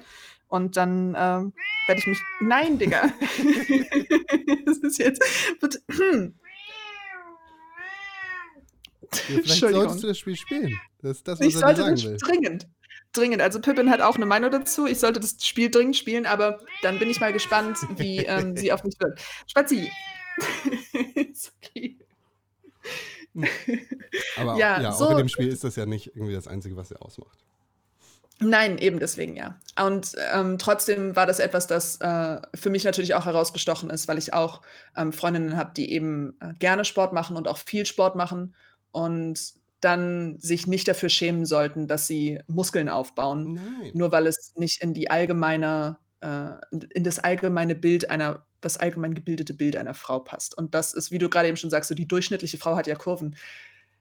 Ah, ja, nicht unbedingt. Also ich war auch immer eher kurvenlos, ähm, meines Empfindens nach. Und das ist natürlich dann auch wieder dieses Ding, worüber ich gesprochen habe, so dieses, in welches Bild passt man eigentlich? Und warum ähm, projizieren Menschen bestimmte Adjektive auf jemanden, weil sie das gerne möchten, dass es dem entspricht oder auch nicht. Das ist schon ein dickes Ding, wenn man sich damit mal auseinandersetzen will. Mhm. Ja. Ja, Nina, nicht, dass du meine Bestätigung bräuchtest, aber auch du bist eine attraktive Frau. Dankeschön, Con, das freut mich sehr. Ich kann jetzt übrigens solche Komplimente tatsächlich auch ehrlich verstehend annehmen. Sehr gut. Das war eine ganze Zeit lang nicht so. D- Damit bist du, glaube ich, nicht alleine. Das äh, Problem Nee. haben sehr viele Menschen, aber ich glaube vor allem auch viele Frauen. Ja, was super strange ist. Aber man weiß Oder? auch nie, was hinter so einem Kompliment hängt. Also ich glaube, auch wenn du mir so ein Kompliment machst, dann kann ich das anders annehmen, als wenn irgend so ein, irgendjemand aus dem Internet kommt und mir das sagt. Ja, ist auch vielleicht die Frage, wie du sagst. Ja, ne? Richtig. Versus, Mm. Und wie groß bist du eigentlich? Und genau. welche Schuhgröße trägst du? Ah ja, sag mir deine Schuhgröße. äh, jetzt, Oh Gott. jetzt waren wir gerade schon beim, äh, beim Thema Videospiele, also müssen wir auch ganz kurz Mhm. über das Thema Streaming reden, weil das führt uns dann auch wieder zu dem Thema Politik. Und Ja, du hast vorhin kurz gesagt, du hast irgendwann angefangen, das nebenbei zu machen. Du machst das ja, Ja. jetzt doch schon ziemlich lange und ziemlich ähm, fünf. Jahre jetzt ungefähr. Ja. Ja. Was machst du da eigentlich? Du bist, glaube ich, kurz bei Hitbox mal gewesen. so, wie, so, so wie einige. Also angefangen habe ich damit im Studium und dann habe ich einfach aufgrund dessen, dass äh, mein Mann, damals Freund, das äh, geguckt hat, habe ich gedacht, ja, das kannst du auch. Und dann habe ich mich hingesetzt und habe einfach angefangen zu spielen im Internet. Erst habe ich nur die Katzen gezeigt, dann habe ich irgendwann mein Gesicht gezeigt, dann bin ich irgendwann von Twitch weggegangen, war dann bei Hitbox, habe dort einige ähm, tolle Bekanntschaften gemacht mit Menschen und einige, auf die ich auch gerne verzichten ähm, möchte, könnte, hätte, sollte. Und danach äh, bin ich wieder zurück zu Twitch gegangen und habe dann entschieden, dass ich das gerne unabhängig von meinem Studium weiter als Hobby betreiben möchte. Und das hat auch recht gut geklappt und klappt auch noch bis heute, auch wenn aufgrund der Festanstellung ähm, und meines sozialen Lebens das noch so hinter meinem ganzen Internetkram hängt, Hm. ähm, das auch aufgehört hat, also so regelmäßig zu sein. Ähm, meistens nehme ich mir Sonntagszeit und setze mich dann hin und spiele dann den ganzen Nachmittag, genauso wie früher, mit vielen tiefen emotionalen Gesprächen über Gott und die Welt, ähm, irgendwelche Spiele, die mir gefallen. Mm, Und das mache ich auch immer noch sehr, sehr gerne, aber ich habe Abstand genommen von dem ähm, sehr kommerziellen Teil dieser ganzen Sache. Ich mache mich davon nicht mehr abhängig, dass man damit viel Geld verdienen kann. Ähm, das möchte ich auch nicht mehr, einfach nur weil meiner Ansicht nach die Szene dazu ähm, zu engmaschig gestrickt ist und das zu viel auch Negatives mit sich bringt, wenn man sich in diesem engmaschigen Netz verliert. Und deswegen bin ich da so ein bisschen rausgefallen. Aber ich habe trotzdem immer noch viel Spaß daran und es entwickelt sich auch immer noch. Also ich habe nicht, ich habe nicht, ähm, ich, ich weiß meine Community immer noch sehr, sehr zu schätzen und auch die Menschen, die ich da kennengelernt habe. Das hat sich nicht, das hat nicht aufgehört. Ja, das ist tatsächlich eine Sache, die du, äh, ich habe ich hab unseren alten Podcast einmal kurz angehört. Also einmal Mhm. schnell durchgehört. Das ist eine Sache, Ja. die dir damals sehr wichtig gewesen ist. Deine Community. Und es ist schön zu hören, dass das immer Ja. noch so ist. Dass die, Ja. die Leute, die du damals hattest, heute vielleicht teilweise weggebrochen sind, teilweise ergänzt worden sind, aber immer noch positiv sind. Ja, also wenn ich etwas Positives aus diesem ganzen Internet mitnehme, dann sind es immer die positiven Momente, die man mit Menschen hat. Da habe ich auch gestern, glaube ich, noch drüber geschrieben, dass man sich bei dem ganzen Scheiß, der im Internet passiert, auch immer mal bewusst machen muss, wie viel Gutes denn dabei auch passiert. Und ich habe viele tolle Menschen auch kennengelernt, ähm, die mich auch weiterhin begleitet haben, die auch zu echten Freunden geworden sind. Das darf man gar nicht unterschätzen. Ich meine, ich habe meinen Mann im Internet kennengelernt. ja, ist so. Ähm, Wo findet man denn auch sonst große Menschen? Also mal ganz ehrlich, auf einer großen Leute-Party warst du da schon mal? Gibt's wow. So was gibt's? Ja, ja, klar. Ja, ja.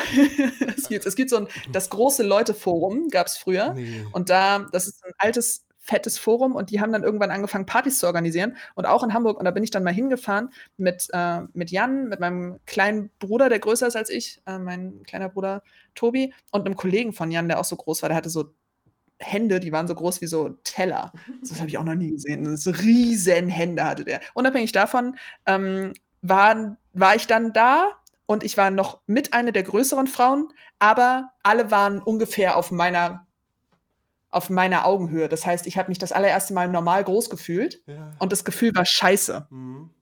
Kenn ich. Weil du nichts mehr sehen kannst plötzlich, ja. weil alle in deinem Gesicht rumfriemeln. Dann habe ich, hab ich mich umgedreht und hatte plötzlich eine Schulter im Gesicht.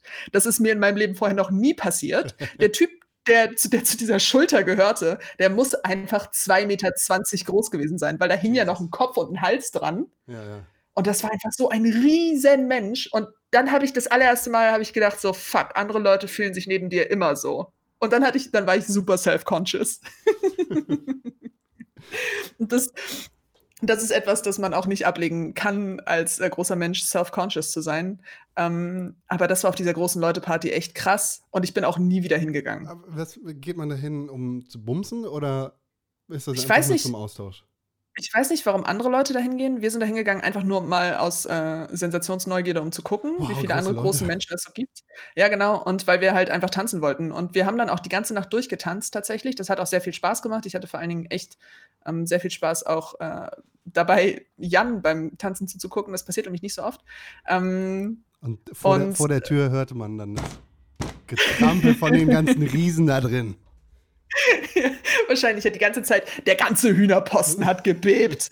ähm, wow. Das war schon ziemlich, das war schon ziemlich krass. Natürlich haben, ist es nicht exklusiv, also das ist eine große Leute-Party, hat dann natürlich aber auch äh, die Leute angezogen, die nicht sonderlich groß sind. Die müssen dann mehr Geld bezahlen, die dürfen dann aber auch rein. Also du darfst äh, mit deiner großen Freundin zum Beispiel ähm, da auch hingehen.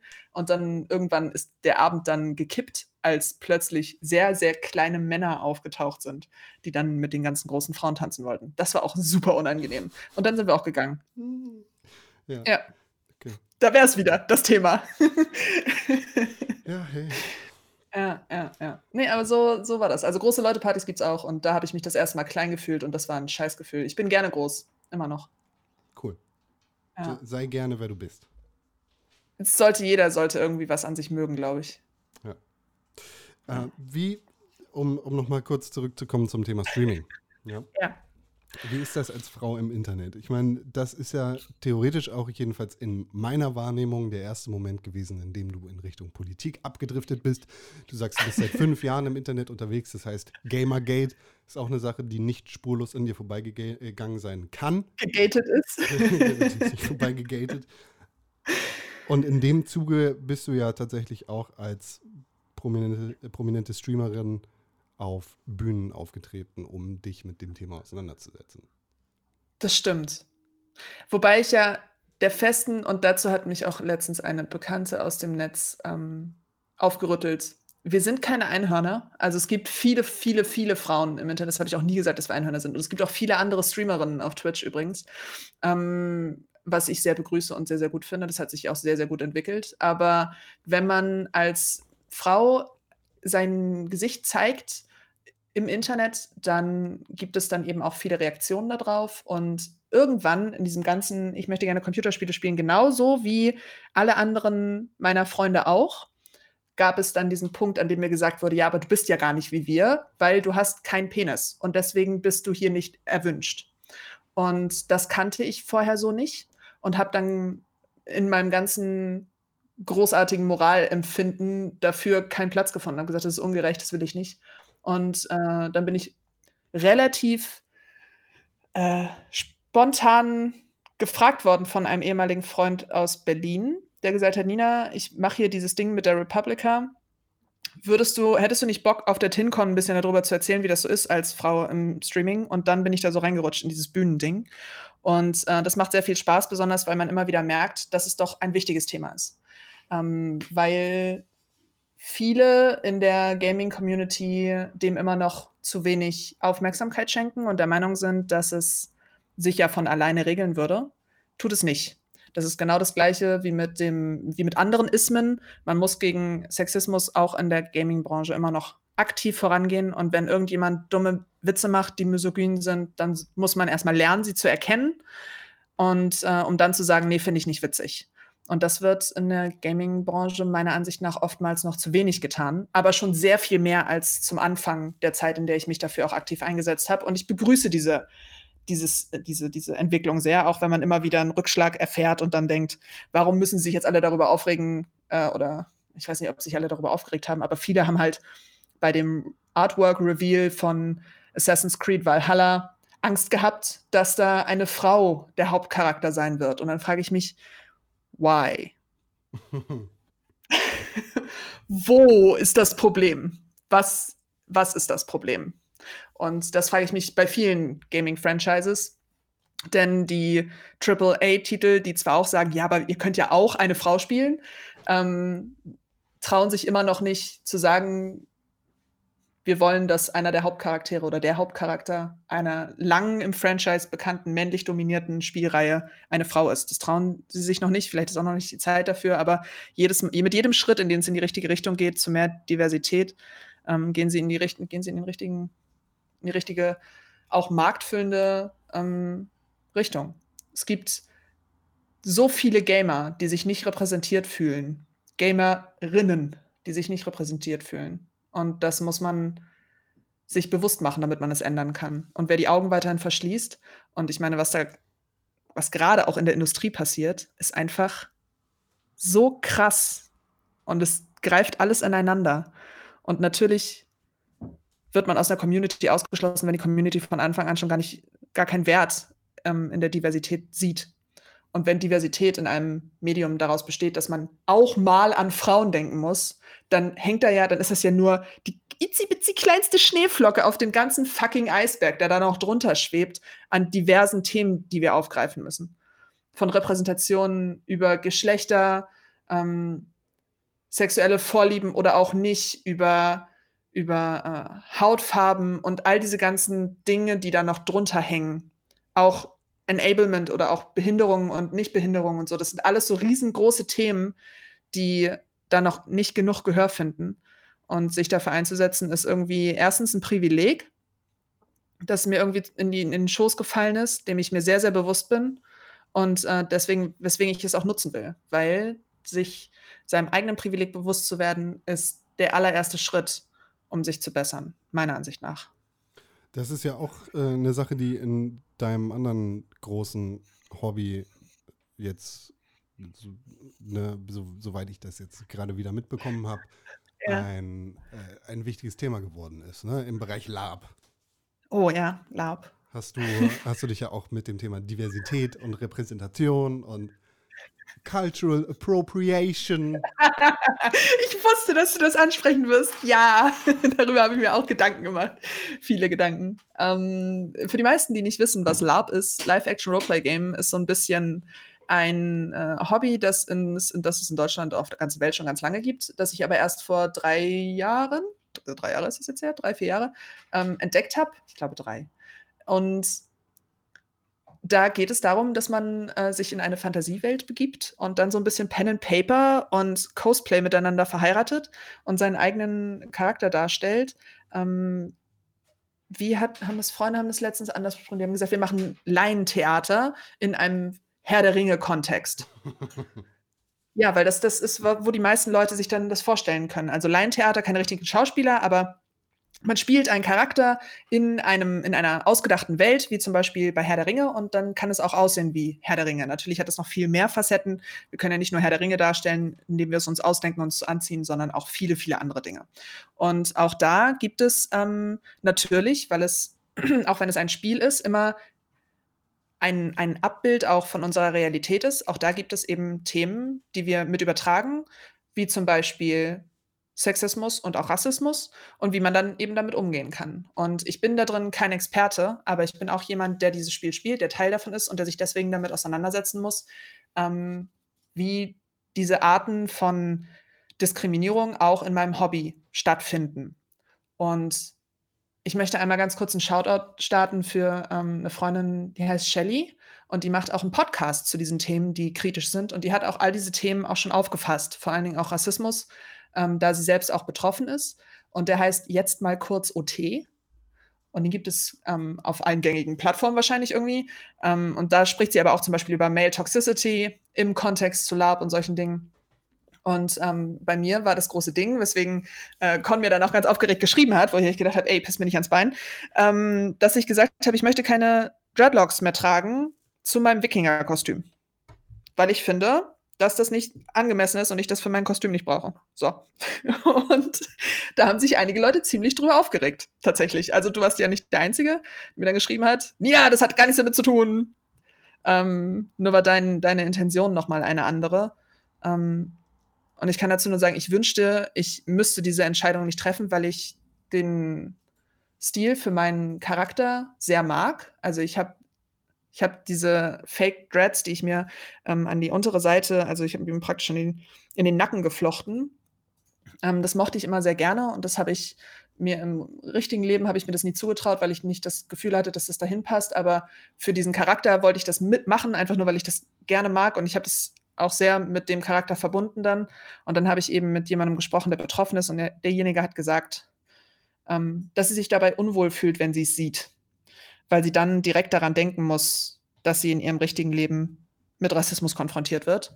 Und dann habe ich für mich entschlossen, dass ich das als Teil meines Kostüms nicht mehr tragen möchte, weil ich sie und andere People of Color in meinem Hobby nicht mit dem Rassismus in der Außenwelt konfrontieren möchte. Das war eine sehr moralische Entscheidung, glaube ich. Ja, ich denke auch. Ja. Ja, also es ist, ich habe dafür natürlich, und das muss man auch diskutieren, ähm, dass Leute natürlich auch gesagt haben, ja, aber es, wurde, es, es steht schon in historischen Büchern beschrieben, dass jede Kultur zu irgendeiner Zeit in einem Kriegeroutfit die Haare verfilzt hatte, in Snake, also schlangengleiche Haarpracht. Ähm, das finde ich alles in Ordnung, wenn das da drin steht und Leute das benutzen möchten, um das zu rechtfertigen. Aber wenn meine schwarze Freundin neben mir steht und sagt, ey, ich muss, wenn ich deine Haare angucke, die ganze Zeit darüber nachdenken, wie unser, wie meine, also das Volk meiner Vorväter ähm, durch die Kolonialisierung einfach jahrelang, jahrhundertelang hat leiden müssen, dann möchte ich das nicht in ihr provozieren und deswegen entscheide, äh, entscheide ich mich gegen dieses Kosmetische, was es ist. Für mich hatte das, ich glaube, ich habe da Perlen reingeflochten von den Cons und von Erinnerungen und so. Das kann ich aber auch mit anderen Zöpfen machen oder ich kann diese Perlen auch anders tragen an der Kette oder so. Dafür brauche ich die Dreads nicht. Und ähm, deswegen habe ich mich dagegen entschieden. Und das hat einige, ich habe dafür Scheiße gekriegt, auch von Freunden, einfach die gesagt haben, ja, aber das ist ja gar nicht so. Und ich hatte früher auch Dreads und ich fühlte mich mit dem ganzen Thema super unwohl. Mhm. Tue ich immer noch, weil es, ähm, weil es offensichtlich etwas ist, das ich für mich selber habe reflektieren müssen und wo ich meiner Ansicht nach einen Fehler gemacht habe, wo ich eventuell auch Leute verletzt habe, ohne das zu wollen. Und ähm, natürlich ist der Vorwand Cultural Appropriation mit dem Hintergrund, dass man ja eigentlich möchte, dass Kulturen blühen und sich entwickeln und dass Kulturen auch gerne auch teilen, dass man das vor dem vor diesem Rassismus-Ding, Kolonialisierung anders bewerten sollte. Ja. Jetzt habe ich ganz rote Wangen vor Aufregung. ich versuche dich davon zu befreien. Vielleicht äh, noch meine, äh, meine Idee dazu zum Thema ja. Cultural Appropriation. Mir ging es nicht darum, dich in irgendeiner Art und Weise anzufahren oder dir zu sagen, das darfst du aber nicht machen. Das weiß ich auch, darüber haben wir auch schon gesprochen. Genau, aber ähm, mir, mir, mir ging es darum, also ich finde den Begriff Cultural Appropriation total albern. Ich finde das Quatsch, dass wir in einer global vernetzten Welt äh, da äh, in unterschiedliche Kulturen trennen und sagen, das ist aber meins und das ist deins und weil du jetzt aus Mhm. äh, irgendwie gebürtig aus Afrika kommst, darfst du aber keine Lederhosen tragen, weil damit fühle ich mich hier aber in meiner Kultur eingeschränkt. Genauso geht das Ganze natürlich irgendwie auch andersrum.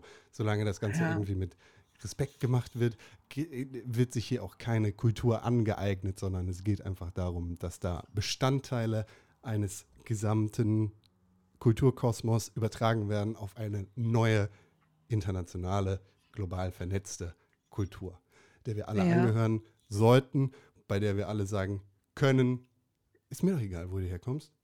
I don't care. Ich möchte auch, dass das so ist, Con. Ich möchte das auch, aber dann haben wir dann den Onkel, Nazi-Onkel, Nazi-Tante haben wir dann da sitzen und die reden dann Scheiße. Und solange das noch so ist, weißt du, ist da einfach noch so viel, was, was noch nicht so richtig funktioniert.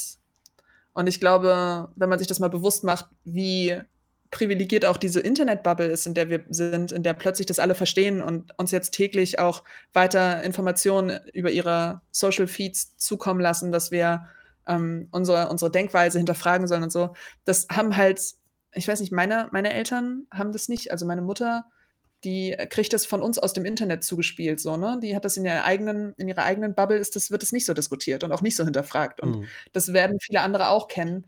Ähm, auch bei meinem kleinen Bruder wird es nicht so hinterfragt, äh, bei seiner Freundesgruppe. Und die sind alle noch mal ein paar Jahre jünger als ich, als wir. Und ähm, da gibt es, da gibt es diese, diese Reflexion auf einer bestimmten Ebene auch nicht. Ähm, ich weiß nicht, und deswegen sehe ich solche, solche Statements, die man dann macht und sagt, okay, ja, dann, ich höre dann demjenigen, der sich dadurch erinnert, fühlt zu und mache das dann einfach nicht mehr, weil ich das nicht unbedingt brauche. Für mich ähm, finde ich besser, als wenn ich einfach sage, ja, äh, aber jemand anders hat gesagt, das ist doch voll okay. Keine Ahnung, weil jemand anderem es nicht wehtut, wenn ich ihm seine Barthaare ziehe, heißt es nicht, dass es bei jedem schmerzfrei ist, Barthaare zu ziehen. So. Ist nicht okay, So. Barthaare zu ziehen. ist nicht okay an Barthaaren. Also doch, manchmal schon. Wenn sie nerven, dann kann man die, kann man da gerne dran ziehen. Doll, so bis dass sie rausgehen. Ihr findet äh, den Link zum Podcast jetzt mal kurz OT äh, selbstverständlich auch in den Shownotes. Sehr gut. Jetzt, wo wir beim Lab-Thema gewesen sind, Ja, können wir uns auch dem Ende zu neigen. Eine Ja, Frage ist noch, dieser Podcast heißt Kaffee mit Con. Hast du Kaffee getrunken oder Tee? ich habe Tee getrunken. Natürlich. Lapsang gab's. Was? Weißt du, was das ist? Nee. Lapsang. Das ist der geilste Tee überhaupt. Ähm, es gibt übrigens auch einen Tee-Podcast. Oh mein Gott, da rede ich mit äh, Dominik Hammes stundenlang über Tee. Ähm, gibt es auch einen Stream zu tatsächlich. Ähm, und da stellen wir auch Lapsang vor, als geräucherter Tee. Also der ist, äh, wenn der gekocht wird, dann riecht es wie so ein Lagerfeuer. Und ähm, die meisten Leute denken dann direkt an Salami oder an Fisch oder so. Ähm, meistens denke ich dann an geräucherten Mozzarella und Lagerfeuer draußen im Wald sein. Und deswegen trinke ich im Moment wahnsinnig viel Lapsang, weil natürlich mein komplettes Hobby in sich zusammengebrochen ist. Ich war dieses Jahr auf einem Con und der war vor der ganzen Katastrophe. Und ähm, das ist ein sehr, sehr rauchiger Tee, der sehr gut schmeckt. Ach, das ist eine Episode von Radio Nukular, oder was? Ja, Okay. ja. Radio Nukular kommt nicht in die Shownotes. Oh Mann, aber der Pop, oh, das ist so gut. Aber du kannst vielleicht einmal gucken. Ich glaube, wir haben die Aufzeichnung von dem, von dem Gespräch, äh, das wir geführt haben über Tee, gibt es auf Twitch. Also ich finde es okay, wenn du nicht Radio Nukular verlinken willst, das ist voll in Ordnung. Aber den Twitch-Stream, den kann man sich gut angucken. Der ist auch lustig. Okay. Ja. Ja, ich Und da kriege kann einen man sich ein Link bisschen zur Patreon-Folge hier.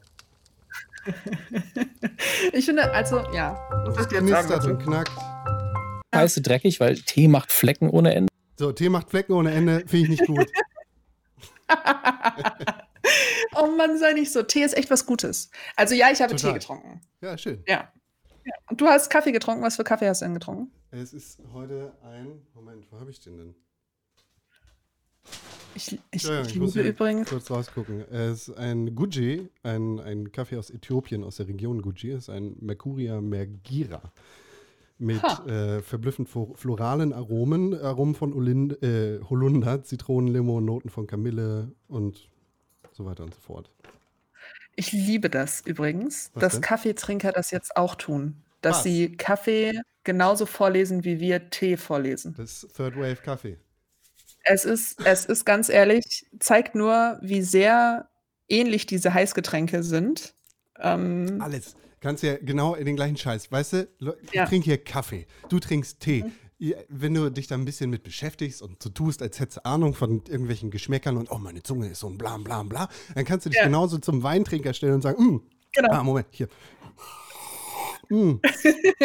ah ja, ich schmecke dunkle Erde. Mm, leichte Aromen von Nuss. Nuss ist immer gut. Nuss ist immer gut, Ja, ein bisschen was Und- und- Fruchtiges ist auch dabei. Hinten kommt so ein bisschen was Spritziges mit rein, ja. Das gilt für deinen Tee genauso wie für meinen Kaffee und den anderen Scheißwein. Und den ganzen anderen Scheiß Wein und Whisky und Rum und so. Genau. Es ist genau das. Und es ist alles dasselbe. Und ich liebe es, dass man von, ja, äh, keine Ahnung, hier Dalmayer Prodomo zu, das ist ein aus Äthiopien stammender XY-Kaffee. Ähm, Finde ich sehr, sehr schön. Ich mag das sehr, weil das auch bedeutet, dass man sich ein bisschen mit dem auseinandersetzt, was man in sich reinkippt. Und das Genau. finde ich gut. Ja. Hier dann an dieser Stelle noch der Hinweis darauf: Dahlmeier Prodomo kriegt absolut keine Empfehlung. Bestellt euren Kaffee möglichst lokal. Achtet darauf, wo er kommt, weil Kaffee krasser als, als viele andere Industrien, ähnlich wie Schokolade, derbe schlechte Arbeitsverhältnisse habt, äh, hat. Deshalb müsst ihr im besten Fall darauf achten, woher der Kaffee kommt. Bei Tee übrigens auch. Ja? Ja, also Tee hat auch ganz viel. Bei Tee ist, glaube ich, das Schlimmste ähm, die Pestizide. Man sollte echt darauf achten, dass man sich Tee kauft, der ähm, bio angebaut wurde, weil Teepflanzen in Pestiziden ertrinken. Und die Belastung von Pestiziden im Tee ist extrem groß oft. Das heißt, man muss schon so ein bisschen aufpassen, welchen Tee. Also es sollte nicht immer unbedingt der Westminster Aldi-Tee sein. Ich habe hier eine Packung. Rewe Bio Kamillentee. Lieblich Mit Kamillen, das Genuss. ist kein Tee. Con, das ist kein Tee und ich erkläre dir jetzt nicht, warum. Du musst dir den Podcast anhören und dann erklären Dominik und ich dir das. Okay, das mache ich. Gut. Äh, worauf ich eigentlich hinaus wollte, dieser Podcast empfiehlt natürlich jede Woche einen Song. Und Ja. ich habe dich vorgewarnt und ich weiß schon, was Ja. du empfehlen wirst. Deshalb passt das Lab-Thema da theoretisch ganz gut drauf. Passt tatsächlich ganz gut da drauf. Ne? Ja. Du hast für die Zuhörer dieses Podcasts in dieser Woche auch einen Podcast, äh, ein Podcast, eine Songempfehlung, die, Ja. ja, die du doch am besten jetzt einmal an alle Leute weitergeben könntest. Okay, also ich bin mir hundertprozentig sicher, dass ich das nicht richtig ausspreche, was ich jetzt sage, weil die Band, soweit ich das weiß, aus Skandinavien kommt. Ha, gut, gut umschifft.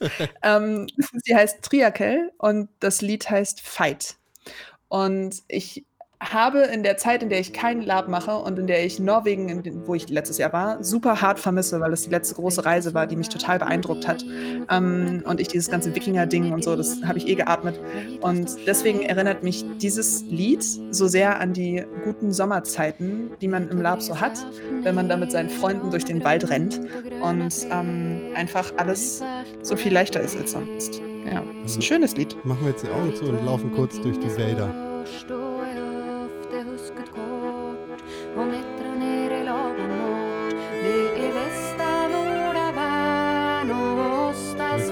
Lab-Feelings bei. Es ist so, ohne Scheiß, es ist so schön, dieses Lied. Und ich würde so gerne mitsingen, aber ich kann die Worte einfach nicht. Ja, und, und, und sobald du, sobald du anfängst, dir das durchzulesen, was das, also ich habe mir die Lyrics natürlich angeguckt und dann habe ich dazu natürlich das Lied gehört und das, was da steht, stimmt nicht mit dem überein, was sie sagt.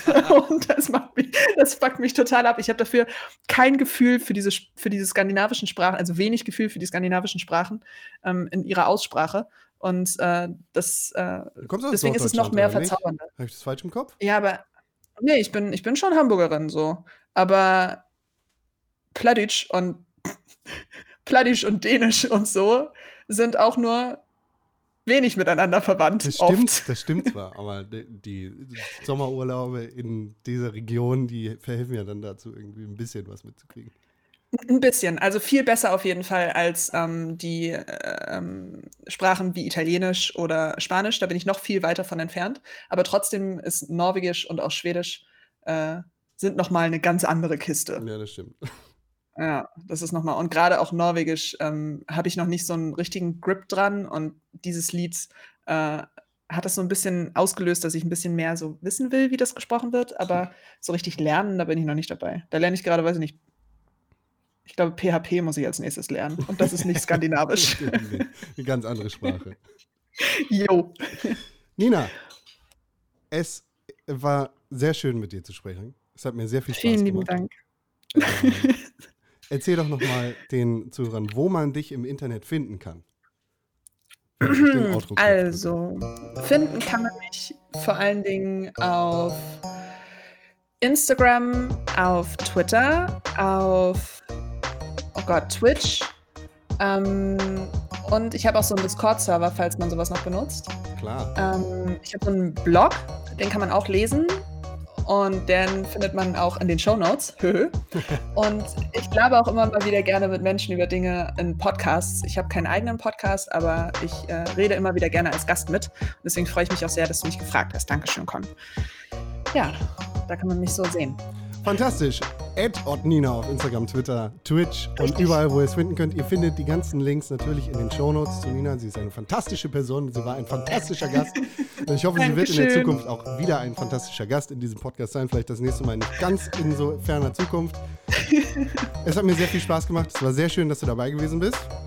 Danke, mir auch. Und ich mache jetzt hier den ganzen Rest. Ihr findet mich auf Instagram, auf Twitter äh, unter @konkrell. Ihr könnt diesen Podcast unterstützen, indem ihr dem Podcast 5 Sterne bei Apple Podcast gebt. Ihr könnt ihn natürlich auch abonnieren auf Spotify. Ihr könnt ihm E-Mail schreiben am podcast.pixelbook.tv. Und wir hören uns in der nächsten Woche wieder. Und jetzt geht das Outro weiter. Okay. Ciao. Tschüss.